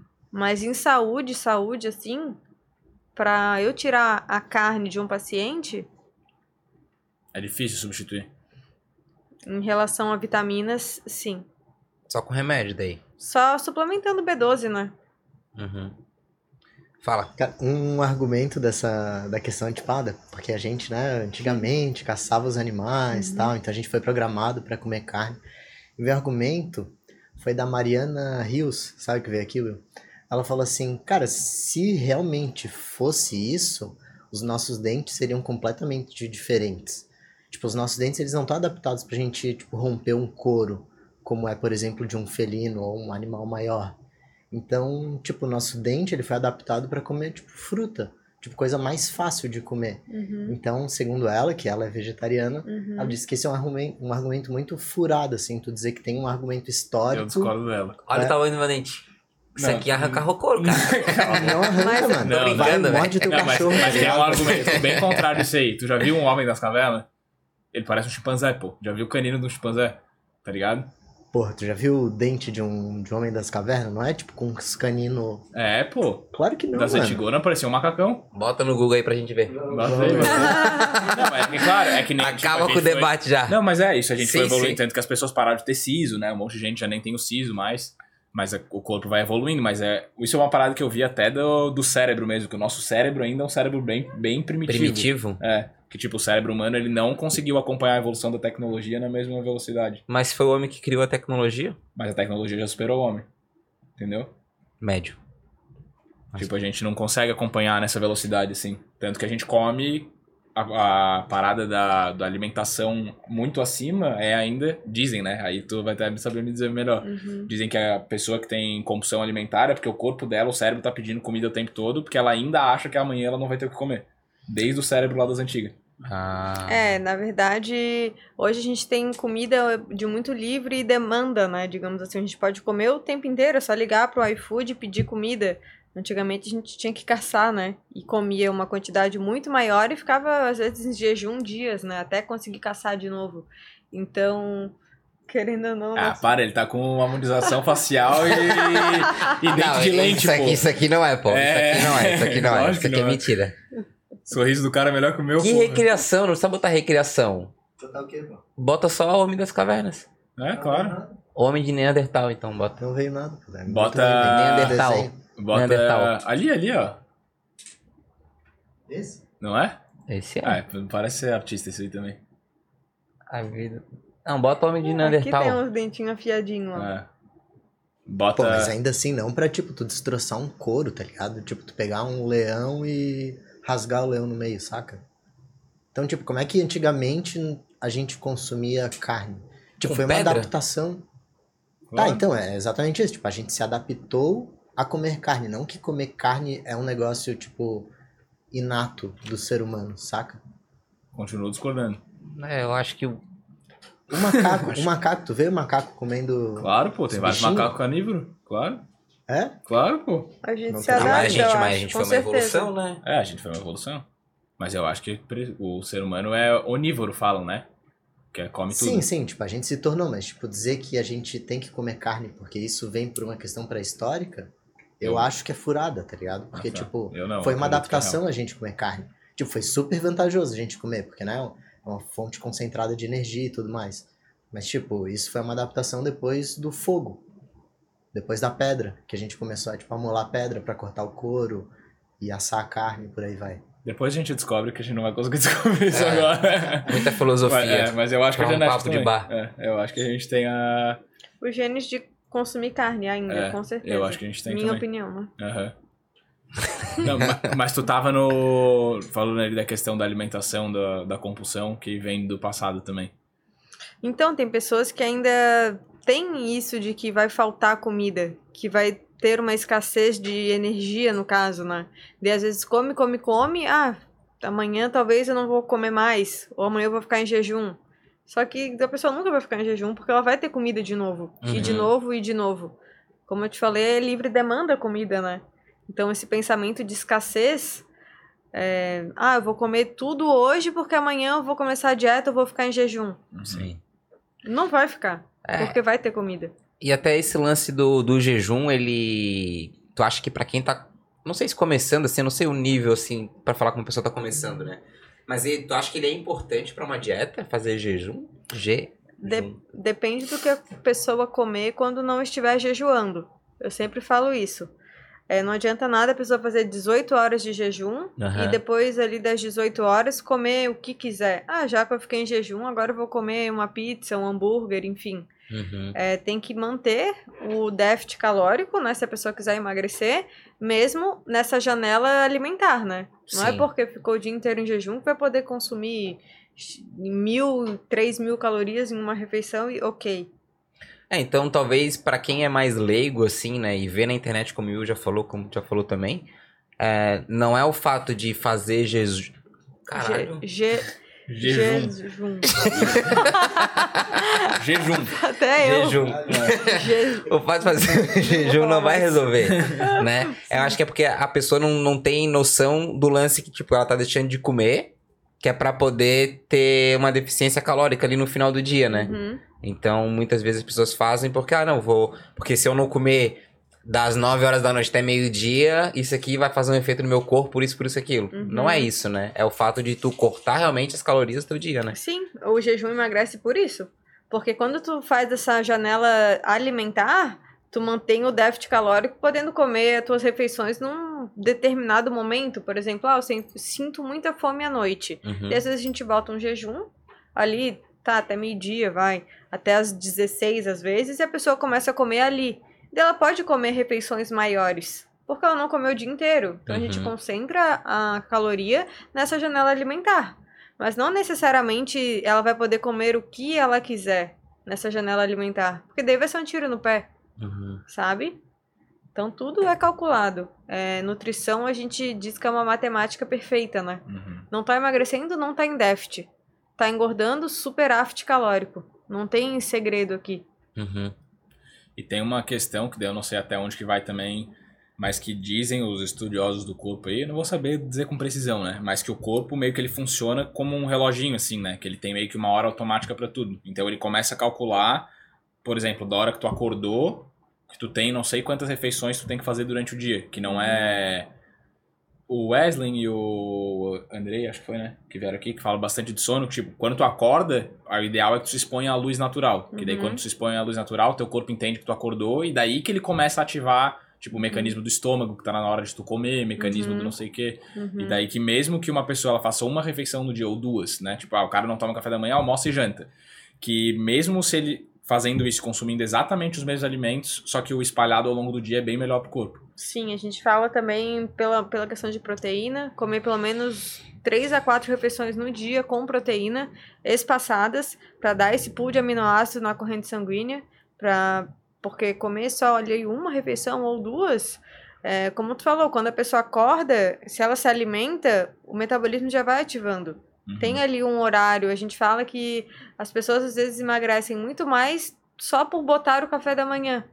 Porque Uhum. já cria o hábito de se alimentar melhor e já começa o dia ativando, no caso, o metabolismo, acordando, né, com proteína. E a proteína dá mais saciedade. Então, tem pessoas que realmente botam esse hábito do café da manhã e conseguem emagrecer mais. Até porque de à noite não comem muito, porque sabem que de manhã vão ter o café da manhã. Então, espaçar as calorias ao longo do dia é uma maneira bem inteligente, assim Uhum. sabe? E hoje eu utilizo técnicas de adaptar de acordo com a rotina do paciente. Ah, eu treino de manhã em jejum, é, eu treino às seis da manhã, o que, que eu faço? Eu como, não como? A pessoa come melhor à noite. Eu faço uma refeição com carboidrato para ela à noite e de manhã ela vai treinar em jejum tranquilamente. Eu não vou pedir para ela acordar às 5 para comer porque ela tem que treinar às 6. Uhum. Ela não vai seguir. Uhum. Então a gente adapta tudo de acordo com a rotina do paciente. Como eu falei, eu dou é, soluções para o paciente, né? Eu não faço com que fique mais difícil ainda a rotina dele. Então tudo é questão de adaptar. Cada, por isso que cada paciente é único. Não tem como pegar uma dieta da internet e seguir. Sim. Individualidade bio- biológica. Mas essa questão do espaçar a refeição, ela tem a ver. É, pergunta mesmo, tá? Não faço a menor ideia. Tem a ver com o nível de absorção do nutriente no corpo. Tipo, ah, o meu corpo consegue sintetizar proteína, X de proteína por hora. Ou não Uhum. existe isso? Porque eu já ouvi nosso- falar que se tu come X de proteína, metade tu tá jogando fora, por exemplo. Sim, mas é, tem, o nosso corpo ele tem um limite, né? Que a gente fala de absorver a proteína. Então, se tu realmente come a mais, o resto ou vai às vezes virar glicose, vai entrar em uma outra via ali, essa proteína vai virar uma outra fonte de energia, ou alguma parte vai ser excretada.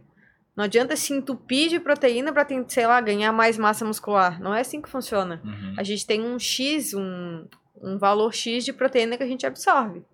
E, mas isso é ao longo do dia ou ao longo, tipo, de pequenas. Vamos supor, eu Pequenas, por isso que a gente fala, é de 3 a 4 refeições com proteína a dia. Ah, tá. Se tu pega e come tudo que tu tem que comer de proteína, por exemplo, tens quantos quilos? 72, 73. 70 vezes 3. Uhum. Tu não vai comer 210 gramas de proteína em uma refeição. Duze- De proteína, não de Uhum. macronutriente carne. Sim, sim, sim. Em uma refeição, em duas.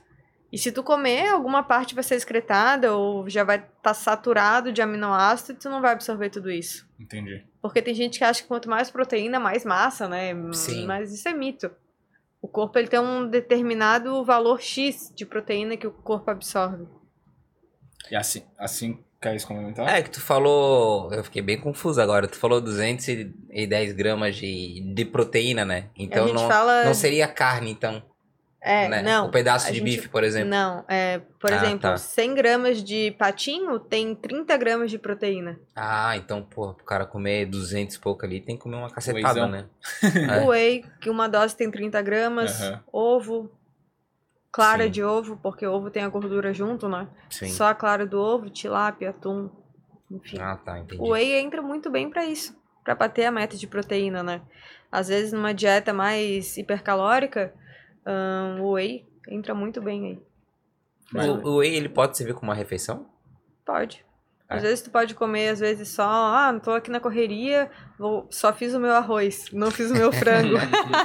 Eu vou tomar uma dose de whey, então, que é a mesma coisa, tá? Ah, 30 tá. gramas de whey é a mesma coisa que 100 de frango. Hum, Tudo é aminoácido. uhum. O whey não é bomba, o whey não é sei lá o que que acham que é, o whey mãe? é proteína. É, a mãe mandava vídeo, ó, menino mãe? morreu tomando whey. Mandava, mandava lá pra É mim. proteína, aminoácido. É igual frango, é igual carne, pode ser consumido normalmente, até por crianças, tá? Eu já tive pacientes que trocaram o Nescau por whey de chocolate e super se adaptaram. Tirou o açúcar do Uhum. Nescau e botou uma fonte de proteína. O gosto é o mesmo, hoje em dia a gente tem whey que são muito palatáveis, né? Que tem um gosto muito bom. Então, super se adaptou. Daí toma leite com whey, ao invés de Nescau, né? Aham. Olha aí uma troca. Ah, que Os legal. adolescentes, né? Crianças.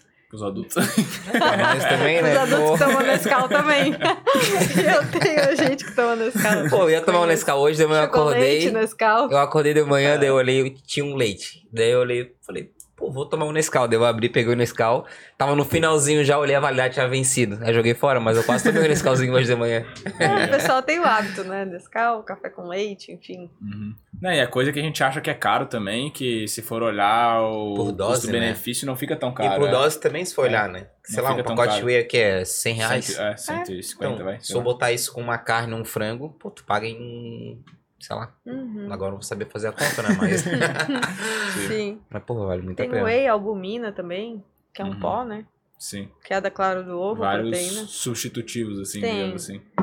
E tem como a pessoa ela alcançar esses níveis que, tipo, ah, pra crescer 210 gramas de proteína, beleza, só com comida? Eu fiz uma conta básica, tá? Sim, sim, sim. Mas, digamos, hipertrofia, 2 a 3 gramas quilo, tá bom? Mas consegue só com comida, comida? Sim, mas ele tem que comer bem, né? Como assim comida, comida? É, tipo, sem Sem whey, o- sem sem suplementação. Ah, Suplemento. tá. Aham. Dá, mas daí tem que parar e comer bem, né? Uhum. Tu tava falando ali do café da manhã que era importante e tal, daí eu até pensei, tipo, o café da manhã é uma das refeições que eu tenho dificuldade pra um comer, shake assim. pra ti seria bom. Mas o... Mas se a pessoa... É que eu já tomo, né? Uhum. Tipo, eu tomo à tarde ali, em vez de comer alguma coisa, eu tomo um, um Uhum. whey. Mas, por exemplo, de manhã, o que, que seria uma opção legal pra pessoa comer? Porque o que vem na minha cabeça é pão. Tipo, Sim, pão com ovo é uma opção.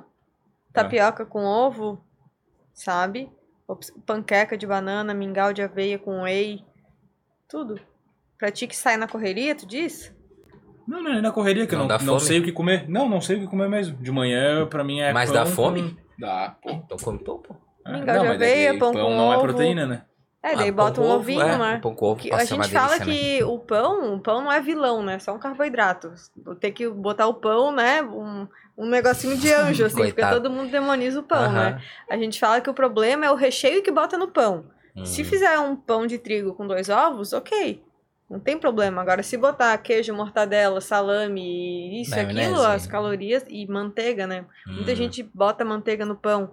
Então, cara, dependendo do recheio, encaixa perfeitamente numa dieta. O Tá? problema é que tem que tirar tudo que é bom de dentro. É, Pô, mas o ovinho no pão é uma delícia, pô. Porra, não é impagável. é, gostoso. É gostoso. muito bom, pô. Sim. Vou no banheiro enquanto você conversa. Vai lá, vai lá. Deixa eu perguntar pra ti, Mari. Quais Diga. são as. Peraí. Tá onde? Não. Quais, quais são as. É que tava com ruído é do meu próprio microfone. Quais são é, as maiores mentiras que os teus pacientes te contam? Que ele fala e tu vê, tipo. Sei que é mentira. Tipo, ah, como eu te falei, eles subestimam muito o que eles comem, né? Ou, ah, é, eu não como isso, não como aquilo, mas tu sabe que no. Ou a pessoa às vezes trabalha com um ramo alimentício e diz que não come. Mas a gente sabe que ela sempre come assim. Elas subestimam o que elas comem. Às vezes não é nem por maldade. Às vezes elas acham que estão comendo pouco mesmo. Mas no final das contas é muita caloria. Então, eu não, eu não digo que é uma mentira, assim, mas é por ser leigo, assim mesmo. Em achar, às vezes, que tá comendo pouco, mas não tá comendo pouco. E os meus pacientes, eles falam mesmo, não, eu como, ataco uma bolacha à noite, à tarde no trabalho eu como bolo, eles falam, não tem muito esse pudor de... Eu acho que eu consigo deixar o paciente muito à vontade, de ele falar mesmo onde ele erra. Eu não tenho que ficar, digamos assim, tendo que pescar ali onde que ele tá falhando. Mas a gente tem meio que um feeling já. uhum. De onde o paciente tá errando, compulsão, às vezes, para mulheres é mais comum, assim. Mas. Deixa eu. Vou trazer uns mitos que eu vi aqui. Eu acho que é mito, né? Na verdade, tu pode me dizer. Daí tu me diz se faz algum sentido ou não. Mas é. A gente viu, eu e a minha mulher, a gente tá fazendo. A gente tá tentando nós dois juntos comer melhor, porque daí ajuda, né? Quando tá em dois. Quando mora junto ainda aí facilita, porque se um não quer. Facilita. Quando os dois estão fazendo, facilita. É. Mas daí ela viu esses dias uma parada de, de que a alimentação para tipos sanguíneos era diferente. Uhum. Isso faz sentido? É, estudos é, recentes não tem muito sobre Tá. isso. Que, digamos, tipo, ah, é um tipo de alimentação, tipo, não, sabe? Uhum. Não, estudos recentes não, Não Tá. tem muito É, o que sobre. ela viu era que um tipo precisava comer mais. Acho que era o O, tá? Se não me engano. Que Hum. precisava comer mais proteína do que o- os demais. Mais uma modinha, provável. Tá? Tá? Não vou inventando. relatar sobre. É, mas. Tá. Tipo sanguíneo. E daí outra parada que eu vi que dizem que não tem nenhum efeito colateral, que é essas agulhinhas de Ozempic, essas paradas. É, que dizem que, ah, não, é, tipo, é um remédio pra diabetes, se não me engano, né? É, ele é um remédio para diabetes tipo 2. É. Mas a galera Ah. tá usando... Sim.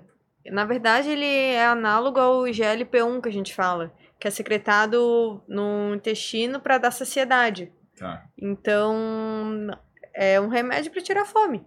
mas não tem problema. Cara, o problema é que te deixa fraco, né? Tá. Te deixa sem energia, realmente tu perde apetite, dá muito enjoo. Então, as pessoas estão usando pra parar de comer, elas realmente estão parando de comer, mas tiro e queda assim, estão perdendo energia, rendimento no treino. Quem usa o Zempic mesmo no treino não tem rendimento nenhum, assim. Faz sentido? Não tem Tu né? Tu já testou pra ver? Não. O Ozempic não Mas não tive diversos pacientes que já usaram. Daí o plano alimentar que eu passava, ele não conseguia comer. Dava inapetência e a pessoa não comia. Imagina, a pessoa fica enjoada, né? Então, realmente, tá emagrecendo muitas pessoas porque a pessoa para de comer, tá? Mas emagrece forçadão, assim. Sim, sem qualidade, né? E o problema é que é um medicamento muito caro, é um tratamento muito caro, e quando a pessoa parar de usar, vai voltar à fome, né? A tendência é que ela volte a comer igual comia antes. Sim. E daí vai engordar tudo aquilo lá de novo. Uhum, uhum. É um Exatamente. paliativo, tipo, que a galera toma muito, ah, vou pra um evento, vou pra uma formatura, Uhum. vou pra um casamento, Uhum. aí toma pra dar um... Sim, não, é uma canetinha muito cara e vai tirar a fome e a pessoa vai parar de comer mesmo, assim, por Uhum. enjoo, dá muito efeito colateral também. Mas pra ti a contraindicação, ela seria mais comportamental, na verdade. É porque a pessoa perde rendimento, né, Tá. de treinamento. E que realmente quem tem compulsão para de ter, porque para de ter fome, né? Uhum. Então, mas em questão de vitaminas, é, qualidade de vida, a pessoa se sente muito cansada, né? Então, falta vitamina, né? E também quando a pessoa come, ela come o que dá na telha ali, meio que não segue um plano alimentar, então, Tá se enganando. tá. E também Faz vai ter que manter essa canetinha pra ela não ter esse apetite, né? Uhum. Tu diria que essa parte da, de começar a se alimentar melhor, etc., então seria mais uma parada comportamental mesmo. Da pessoa Uhum. criar o hábito de Uhum. começar a comer bem, começar a treinar. Total, assim, é uma mudança de rotina, né? Uhum. A pessoa tem que botar esses hábitos na rotina e tentar manter ao longo do mês, do um, dois meses, e assim ela colhe os resultados. Eu digo que a pessoa tem que querer, sabe? Uhum. Porque realmente, comer saudável às vezes é muito melhor comer uma besteirinha ali, outra aqui, mas quem tá num plano alimentar se priva disso. A pessoa tem que treinar, treinar é estressante, dói, é cansativo. Então, quando a pessoa decide isso que ela quer, então ela tem que fazer um movimento para isso, né? E Sim. como tu falou, o ambiente, tudo, às vezes a mulher tá fazendo e o marido não faz. E vai influenciar, cara, porque ele vai pedir um lanche, ela vai estar comendo seu frango com arroz à noite. então vai ser diferente, né? Então, sempre alguém fazendo ou um ambiente ajudando, cara, é muito mais fácil. Porque vão ter tentações, né? Uhum. família às vezes não ajuda, sabe? Ainda querem, às vezes pede uma pizza e ficam te oferecendo e sabem que tu tá se cuidando. Então, realmente tem que, a gente fala que tem que focar, tem que querer muito, né? É, eu acho que assim, ó, o... quando é um atleta, por exemplo, um fisiculturista, eu acho que é muito dele daí se puxar sozinho, querendo ou não. Uhum. Tipo, não pode prejudicar as outras pessoas que estão junto com ele, né? Por Uhum. exemplo, a família vai pedir uma pizza, cara, ele tem que suportar porque ele é atleta Uhum. mesmo e é isso aí, ele escolheu Uhum. a vida pra vida dele. Hum, Agora eu já acho um pouco mais complicado quando é alguém que tá tentando ter um- uma saúde melhor, né? Tipo, daí, pô, as pessoas. Claro, é ruim também deixar de fazer por causa do outro, Uhum. mas às vezes é um pouco de empatia, né? Uhum. Se colocar no lugar, cara, realmente, será que a gente precisa pedir a pizza agora? Será que não pode pedir uma outra coisa? Ou, Sabe? tipo- Ou até o fato de não insistir na Uhum. alimentação. Ah, não, come só um pedacinho, não vai te fazer mal. Né? Daí vai Sim. muito da, de quem tá junto, Eu né? acho que assim, casais, a gente sempre fala, por exemplo, se o cara não tá fazendo dieta, ele pode fazer a refeição livre dele durante a semana. Quando a mulher nem estiver junto, às vezes. Sai com um amigo pra comer, tudo. Uhum. Mas se a mulher decidiu seguir um plano alimentar, eu acho que a parceria faz uma diferença, Uhum, sabe? Entendi. Imagina, ele vai pedir uma pizza de noite, um sábado à noite. Vai ser meio.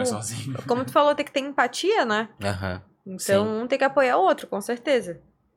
É, eu no meu caso, só continuando, tipo, quando às vezes eu faço alguma, alguma dieta bem mais restritiva, e daí eu me sinto mal de quem tá comigo e não poder comer. Então a minha, minha namorada, eu falo pra ela, cara, se tu quiser pedir um lanche, tu pode pedir. Pra mim não, não tem diferença, porque eu tô me colocando numa situação que eu quero. Mas tu se sente mal por quê?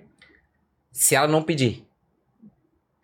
Sim. Se ela quer comer alguma coisa, ela vai deixar de comer porque tá comigo, entendeu? Sim. Nesse sentido, porque eu tô me colocando numa uma situação de dieta restritiva.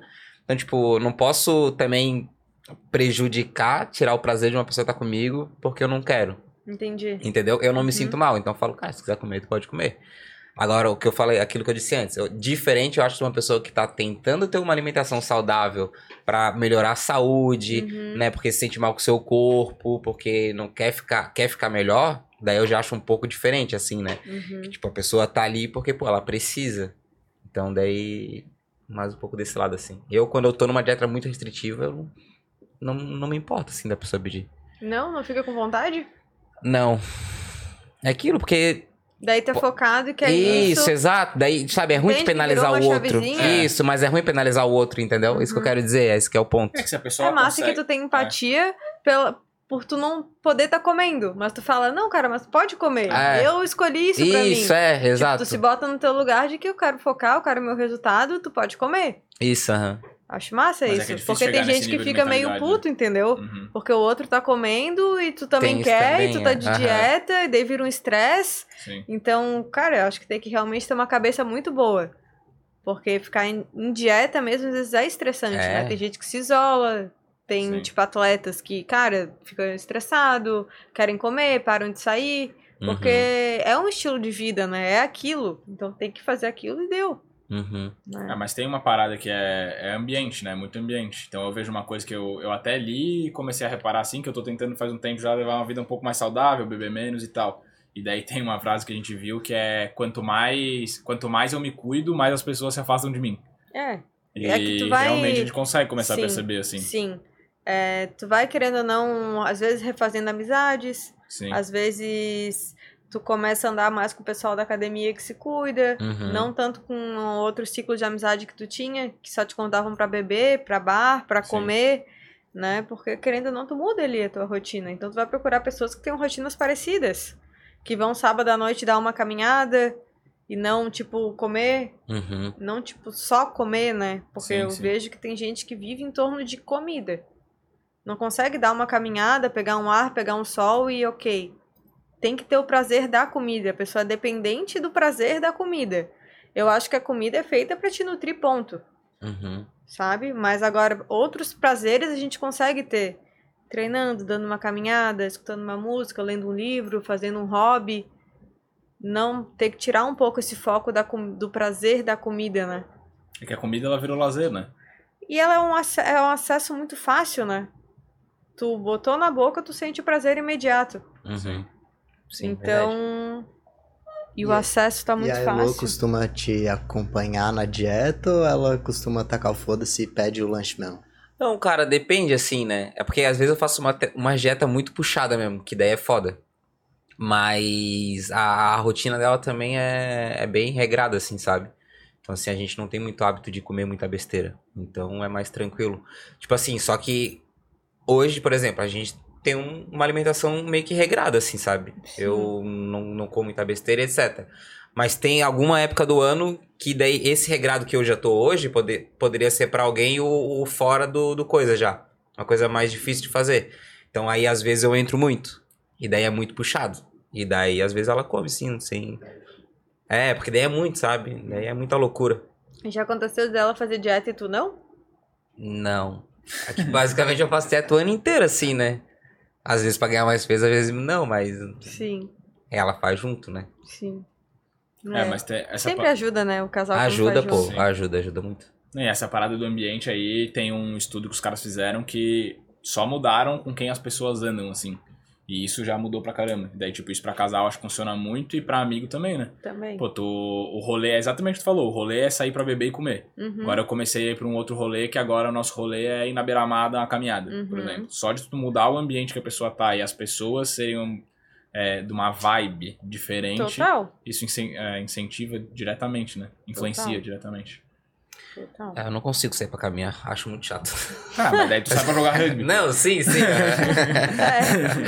É. É diferente. Só trouxe um exemplo de atividade. sim, né? sim.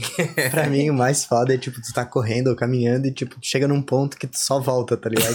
Pô, isso aí é muito pra chato. mim, esse é o momento mais constrangedor, A assim. volta, tipo, né? A volta, velho. Pra Sim, mim, é... é, eu fazia no terminal da Trindade. Quando eu chegava, eu tinha que voltar. Eu falava, pô, tá chegando. Eu falava, Cara, agora volta. tipo, sem sentido, É, Tem né? atividades que vão ser estimulantes pra cada tipo de pessoa, né? Mas eu não gosto de correr também, não. Só se for pra chegar a um lugar, tipo, fazer uma trilha, eu acho da hora. Sim. É, cada um gosta de um tipo, né? É. Esporte radical, mais tranquilo, enfim. E tem algum tipo de exercício específico que auxilia no, no emagrecimento? Eu acho que o exercício ideal é aquele que tu vai conseguir fazer por mais tempo. Manter ele. Então tem que fazer alguma coisa que tu goste. Uhum. É, seja musculação, funcional com, com exercício resistido. Se tu gostar, às vezes tem gente que curte aula coletiva, tipo um step, um jump, e vai todo dia na semana. Uhum. Ok, a pessoa tá indo, ela tá gostando, não tá sendo um sacrifício. Então, o que tu conseguir manter com uma frequência maior é o ideal pra ti. Não tem um X, um Y, um Z. Entende? Na alimentação é a mesma coisa também. É, é a dieta que tu consiga manter, Uhum. que tu se adapte, sabe? Porque tem muita, muitas vertentes que falam que, tipo, exercício físico é só academia, né? Não. É, exercício físico, a gente fala que o gasto calórico da pessoa é, tem o que ela gasta em atividades físicas diárias, por exemplo, ir de ônibus até o trabalho ou ir a pé. Se ela vai a pé, se ela sobe uma escada ao invés de pegar um elevador, ela tem um gasto calórico diário maior. Uhum. E com esse gasto, mais atividade física, a gente calcula o jet dela, que é o que ela gasta no dia a dia, né? É, tem pessoas que às vezes a gente fala só para mudar esses pequenos hábitos de tipo saltar um ponto antes, ir um pouco a pé, subir uma escada, não pegar um elevador, então já, o gasto calórico dela já aumenta. Então tudo influencia em Uhum. relação ao gasto da pessoa, né? Tanto a atividade física quanto o gasto do dia a dia. Pra gente E, calcular. e aliado com exercício físico e, e perda de gordura, que o Will falou ali, né? Ah, exercícios abdominais, né? Hum. É, ajuda a pessoa a ter um abdômen mais trincado? Não. A gente sempre, eu sempre uso a frase de que abdômen a gente faz na cozinha. Barriga chapada a gente consegue na cozinha, com dieta. Agora, se tu fizer abdominal, tu vai hipertrofiar o teu músculo abdominal, Uhum. né? Como qualquer outro músculo. Se tu treina a perna, tu vai hipertrofiar ali quadríceps, enfim, um treino de quadríceps. Se tu fizer abdominal, tu vai hipertrofiar abdômen. Ponto, é um músculo. Treinou, hipertrofiou. Agora, tu não vai conseguir perder a gordura da barriga fazendo abdominal. Isso é mito e já caiu por terra. Aham. A mesma coisa que tu não vai conseguir perder o culote fazendo abdominal de lado. Lateral. Não vai. É Pô, é gordura localizada, a é o gente não perde. gordura localizada a gente não perde, tá? A gente perde uma gordura geral do corpo, Aham. tá? Tá. Mas como é que queima a gordura localizada? Lipo.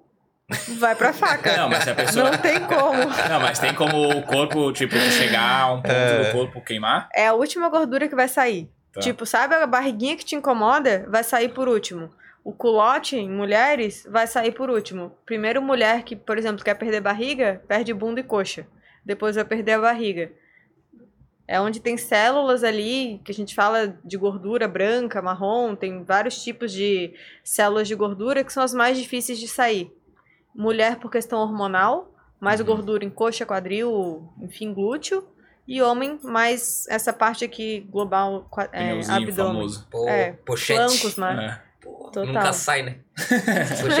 É a última a sair, mas sai. Vai ter que persistir. Aí que tá. A Aham. gente não vê o resultado às vezes, mas persistindo começa a ver o resultado. Mas é o que a gente quer geralmente sai por último. Pô, se, se sai por último, né? a pessoa tem que ter. Falando em percentual calórico, assim, mais ou menos. Percentual calórico. Hum. Percentual corporal de gordura, né? Uhum. Com quanto por cento, mais ou menos, um homem, uma média, né? Uhum. Começa a assumir essa pochete aqui. Cara, Tem uma- 10 pra, 10% menos já tá bem definido, cara. O abdômen, inclusive. Uhum. Interessante. Tá aí tua meta. É a meta, né? 10, 10, 12, tá bom já também. Uhum. É que pra homem é bem menos do que pra mulher, né? Bem menos que. Percentual de gordura. É bem mais Ah, baixo. tá. É. Sim. mulher aham. dá de ter de 15 a 20, 21, dependendo. É, e por que, que o homem tem mais essa pochete aqui do que mulher? Hormonal. Questão Ah, hormonal. Mas tem mulher que tem barriguinha também. Não, Não é tem, só mas a grande maioria é que dos homem, homens, tu né? vê como o homem não tem muita gordura em perna, quadril, glúteo, Sim. né? Aham. Por, pelo estrogênio, pelo, pela parte hormonal da mulher, a mulher acumula mais gordura em membros regiões. inferiores. Não entendi, pô. Tá porque- explicado? Tá explicado agora. Entendi porque que nunca sai. É, eu, eu cheguei a ver uma explicação, não vou lembrar detalhes agora, mas que tem alguma relação com a parte da mulher ter filho também, que acumula gordura. A no caso- parte, quando a mulher entra na menopausa, a parte da gordura começa a se projetar na barriga. Isso. Muda um pouco é. essa questão de menopausa, a questão hormonal. Então, tudo depende muito da idade também. Sabe quando a mulher entra na menopausa que ela começa a reclamar de, tipo, calorões, Uhum. gordura corporal, uma barriguinha que não tinha e agora tem, porque o corpo da mulher muda, né? Porque os hormônios eram feitos pra gerar um, uma- um filho, né? Então, Sim. realmente era mais gordura na parte de baixo, assim. Daí, depois começa a mudar a concentração de gordura. É, eu pensei que esse daí foi um que eu não, não sabia até eu ver isso aí também, que tinha relação com filho e tal. Sim, E, a- e nas mamas também, né? também. Até ter filho, que daí depois... Vai perdendo É, depois. aham. Que é gordura, né? Então, o negócio é a galera se conhecer e ir mudando aos pouquinhos, né? Entender Total. como é que o corpo funciona. O que se adapta, o que, que funciona. Não tem uma receita de bolo, não tem Uhum. uma dieta XYZ que funcione. É o que a pessoa se adapta e faz e mantém uma constância. A gente só tem resultado com constância. Não adianta fazer uma dieta de um mês, low carb, totalmente restrita, e depois vai manter como? Uhum. Não vai manter. Era isso aí que eu ia perguntar, né? Tipo, é legal fazer esses desafios de 20 dias, 30 dias? Sim, daí tu vai fazer 15, 20 dias de desafio e depois? Vai manter Você não consegue. tomando só suco detox e coisa verde? Aham. Não vai.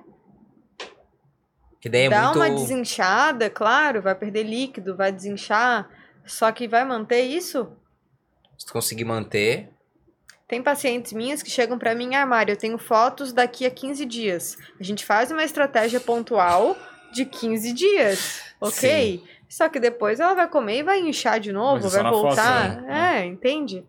É, eu fiz um desses de 30 dias, mas não foi essas coisas mirabolantes de comer... É, tu fez o básico. É. Na real, tu fez o que. Criei o hábito. normal, é, É, isso. E pra mim foi bom por isso, porque daí, tipo, eu vi que eu conseguia fazer e foi de boa. Não foi E daí, sacrificante. é, e daí meio que criou o hábito. Não, daí é, é que na real tu cortou as coisas também, né? eu Cortou cortei álcool, É. né? Comeu certinho. É. Diferente, tipo, de quem quer fazer algo, tipo, ah, vou fazer jejum. Caralho, eu não consigo falar essa palavra, velho. Jejum. Jejum. Jejum.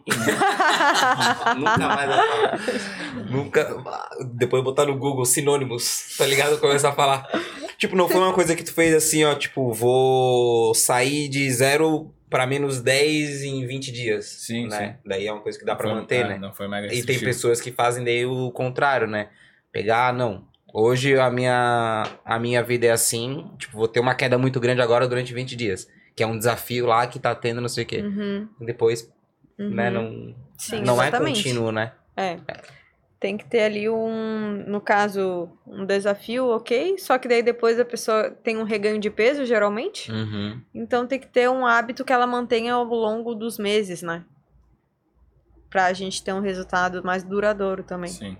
Claro que vai ter pessoas que, talvez fazendo um desafio desse, muda, mude a chave, né? Uhum. Pode ser, né? É, Mas porque não daí- é a regra, né? É, vai ser o, uma que exceção. o que motiva bastante pra mim também é que daí as pessoas podem negar ou não, mas é a parte estética, né? Porque tu começa a ver um resultado ali e tu fala, cara, eu não quero perder isso, aqui mais. é, então, é nesse É. sentido que muda a chave, né? A Uhum. pessoa vai lá, porra, vê que deu resultado, fala, opa, tem um caminho que eu posso trilhar aqui que eu consigo e, Uhum. e vai me ajudar E a um- geralmente o início, né? Quando a gente começa um plano alimentar, a gente tem um- uma perda de peso muito grande. Sim. Daí a pessoa quer ter essa perda de peso de 5 quilos mês, só que a cada mês começa a perder um, dois, daí às vezes ela se perde aí. Mas o início tem um resultado maior de retenção, Uhum. de, enfim, gordura mesmo, perde um pouco de massa muscular. Mas manter essa sequência de 5 quilos mês é muito difícil, não tem como. É igual Vai diminuindo. o percentual de gordura, né? Começo tu começa, o cara tem 25 lá, vai perder 20, vai Uhum, chegar a 18. Tu depois chegou nos 12, 13 ali, vai E 1, também 0, chegou, 8 chegou lá, vai manter como? Pra gente manter esse resultado, a gente tem que manter esse hábito, né? Sim. Não adianta chegar lá e relaxar. E o nosso corpo, ele meio que foi feito pra não perder gordura. Ele foi feito pra gente se proteger ainda, sabe? Uhum. Essa coisa do gene lá das Sim. cavernas. A gente tem que manter essa gordura por sobrevivência. Então o corpo ele vai criando é, métodos pra te ter mais fome. Por isso que emagrecer não é fácil. Tu vai tendo, a gente mexe com grelina, leptina, que são hormônios de fome e saciedade, né? Então, tu vai tendo mais fome, tu vai beliscando mais à noite, tu vai aos poucos comendo um pouco mais e tu nem, às vezes nem percebe, Percebe? porque o teu metabolismo tá fazendo com que tu tenha mais fome. Porque emagrecer é uma ameaça. Eu não posso perder gordura. Tem que manter a minha reserva de energia, né? Mas a gente quer se manter mais magro, né? Com baixo Sim. peso. Então, nosso metabolismo, nosso corpo é muito inteligente nisso. Então, a gente entra como nutricionista criando estratégias para driblar isso, né? Botamos mais fibra para a pessoa ter mais saciedade, a gente bota um volume maior de alimentação, mais legumes, mais frutas para a pessoa comer mais com menos caloria, sabe? Para dar essa sensação de saciedade, liberar mais a grelina, né, que é liberada no estômago quando ele tá cheio. Então, aí entra as estratégias nutricionais pra gente manter um déficit calórico sem passar fome. Uhum. Por isso que dieta não é sinônimo de passar fome. A gente associa, né? A gente Total. associa, mas não é, é um equívoco isso. E pra pessoa que não tá buscando o resultado estético em si, tá buscando só um resultado de saúde, assim, mas se mantém essas coisas? Esses mesmos padrões, assim? Se mantém, mas não tão restritivo, né? Uhum. Dá pra comer mais ali o seu arroz, feijão, às vezes só uma troca de uma lasanha por um arroz e feijão, a pessoa já tá saudável. Um biscoitinho por um iogurte, Uhum. botar três fontes de fruta ao dia, legumes, vegetais que a pessoa nunca comeu, sabe? Folhas verdes. Então, são trocas que vão tudo melhorar. E, Pele, consequentemente, ela vai disposição. emagrecer já também. Vai. Só que tem gente que chega pra mim realmente não querendo emagrecer, querendo melhorar a qualidade de vida, disposição. Então, essas trocas, o emagrecimento vai ser uma consequência. Uhum. Mas a pessoa muda no geral, né? Tudo. Qualidade de vida ela ganha. Uhum. Mas é a minoria, eu imagino, né? A minoria. A maioria vai lá querendo mesmo Estética. melhorar a autoestima, emagrecer, entrar na calça jeans, Uhum. sabe? Usar um. Eu tive uma paciente minha que ela ficou tão feliz que ela começou a botar um biquíni de lacinho. Era o sonho dela. Então ela conseguiu, perdeu barriga, botou um biquíni de lacinho. E me mandou foto feliz da vida. Por isso que eu digo que hoje eu vendo autoestima. Não vendo emagrecimento, dieta, plano Uhum. alimentar. Eu vendo autoestima. Eu vejo uma mulher entrando no meu consultório de uma maneira e no retorno ela vem de outro jeito, com uma roupa diferente, mais arrumada, uma postura diferente. Então, eu, hoje em dia, é o que eu sou apaixonada por vender autoestima. Uhum. E E é meu- impossível, tu não, tipo... É impossível mesmo, daí pode ter gente que negue, mas é impossível. Mas a pessoa... Já tô afirmando aqui. Não, é, é, mas a pessoa. Não, na moral, a pessoa se olhar assim, pô, tu vê que teu corpo tá mudando pra um formato mais agradável. E tu fala, ah, não, não é isso que eu quero, eu só queria ficar saudável. Tipo, Não acho que não tem, tem como, entende? né? A estética, ela é um motivador muito forte, né? Total. É. É, e não é futilidade a gente querer se sentir bem. Não, Tem gente que às vezes acha, né? Mas é um investimento, com certeza, e investir em si, eu acho que não, não tem preço, assim. A Uhum. autoestima, tu produz melhor, tu acorda mais cedo, tu fica mais disposto. Cara, se gostar, não tem. Não tem um É, e, a- e até questões um pouco mais subjetivas, assim, mas, pô, te dá uma segurança pra tu ir pedir um aumento, pra tu falar de igual pra igual com o chefe, palestrar em algum lugar, Total. Né? Pra pessoa Isso é autoestima, né? Sim, total. Que abrange várias áreas, né? Uhum. Uhum. É, não só a, a do teu shape, né? É, melhora a vida como um todo, assim, né? Uhum. Porque é uma pessoa confiante, tu vê claramente, né? Que, que nem tem aquela. Tem uma frase, né? Mais vale um idiota motivado do que um. Como é que é? Do, Não que, sei. Um, do que um gênio, não sei o que. Desmotivado tem, deve é, ser, É, é que não é exatamente essa Ah, palavra que tá. eles usam. Mas é isso, tipo, que mais. Que é uma pessoa estando motivada, estando bem consigo mesmo e tal, ela entrega muito mais resultado do que um cara melhor que seja, que não Total. confia em si mesmo, que não Aham. tem, né? Então. Tem mais alguma pergunta, meu amigo John? Tem alguma aí, meu? Selecionou mandar aí? não? Então vamos pra, pra finaleira nossa aqui. Mari, queria te agradecer por topar bater esse papo aí com a gente. Imagina, tá eu que agradeço. sua noite, né? Pra tá aqui falando com suas, suas duas Com peças aqui, desabobado. que acham que sabe treinar, que acham que É. sabe comer. Monta próprio treino, monta a própria dieta, faz seu próprio desafio. Só come arroz e frango e acha que tá tudo certo. É, Amanhã o, o- o John vai ser obrigado a bater uma foto do prato dele com arroz, velho. Quanto de arroz ele come? Arroz e frango. cara, e às vezes eu como só arroz puro, tá? Hoje, hoje eu comi arroz puro. Eu juro por Deus, velho. Tinha que bater os na... Ele é tudo. Tira, Porra, bota um ketchup aí, então. Não gosto, velho. tira molho do cachorro quente, não come nada, pô. Meu cachorro quente não era nem pra comer, né? Segundo a Nutri aqui, mas... Pô, não? Ah, salsicha, É, né? salsicha, tá louco. É. É ruim. Não tem nem como defender. É, Não, fala mas das é- piores paradas que tem, né? Salsicha, miojo, sorvete, É, mas é que é, é o gostoso, bolacha. né, velho? Porra, cachorro quente é uma delícia, que é bem São prensado. Porra. Todos os alimentos que ela falou é o que o universitário tem no, armário. Porra, é verdade. Real. Não é? Quando tu morava sozinho, não era isso aí? Era. Miojinho, Miojo, salsicha. miojo com salsicha, É. inclusive. Nuggets. A minha irmã sempre falava, vou fazer o prato do dia, que eu morei sozinho, saí de casa cedo, né? Aham. O que que é? Miojo com salsicha. Quem não Boa. mas era bom. Mas, Mário, quer deixar uma mensagenzinha final aí, onde é que a galera te encontra? E daí deixa uma mensagem final pra quem tá, Tá. assistindo a gente também. Eu atendo aqui em São José, em Florianópolis. Eu tenho um consultório lá no Bahia Sul. Quem quiser, né, pode me seguir também no Instagram, é Nutrimarian. Lá eu posto dicas do meu dia a dia, estilo de vida, enfim. Eu tenho que agradecer vocês. Eu gosto de disseminar aí o conhecimento, né, conteúdo, informação. A gente está aqui mesmo para ajudar, né? Trabalhar com saúde é assim. É disseminar aí o conhecimento mesmo, dicas e, enfim. Obrigado. E o recadinho pra quem é, tá tentando final aí pra ali, galera. remando, remando, remando. Eu acho que assim, nada é impossível, né? Se a gente quer. A gente cria uma meta e a gente consegue, né? Então, com profissionais adequados, claro, a gente não consegue sozinho. É, eu tô aqui para ajudar quem precisar, né? Seguir aí um foco de ganho de massa muscular, de emagrecimento, de montar treino, enfim. Tô aqui para isso. Eu trabalho com saúde, com qualidade de vida, bem-estar. Então, quem precisar, estou aí à disposição. Foi um Boa. prazer estar aqui. Ah, obrigado. Adorei a conversa. Acho que foi bem rica, né? Em conhecimento, legal. tudo. Foi bem Bastante coisa. Boa. Eu evolui muito agora.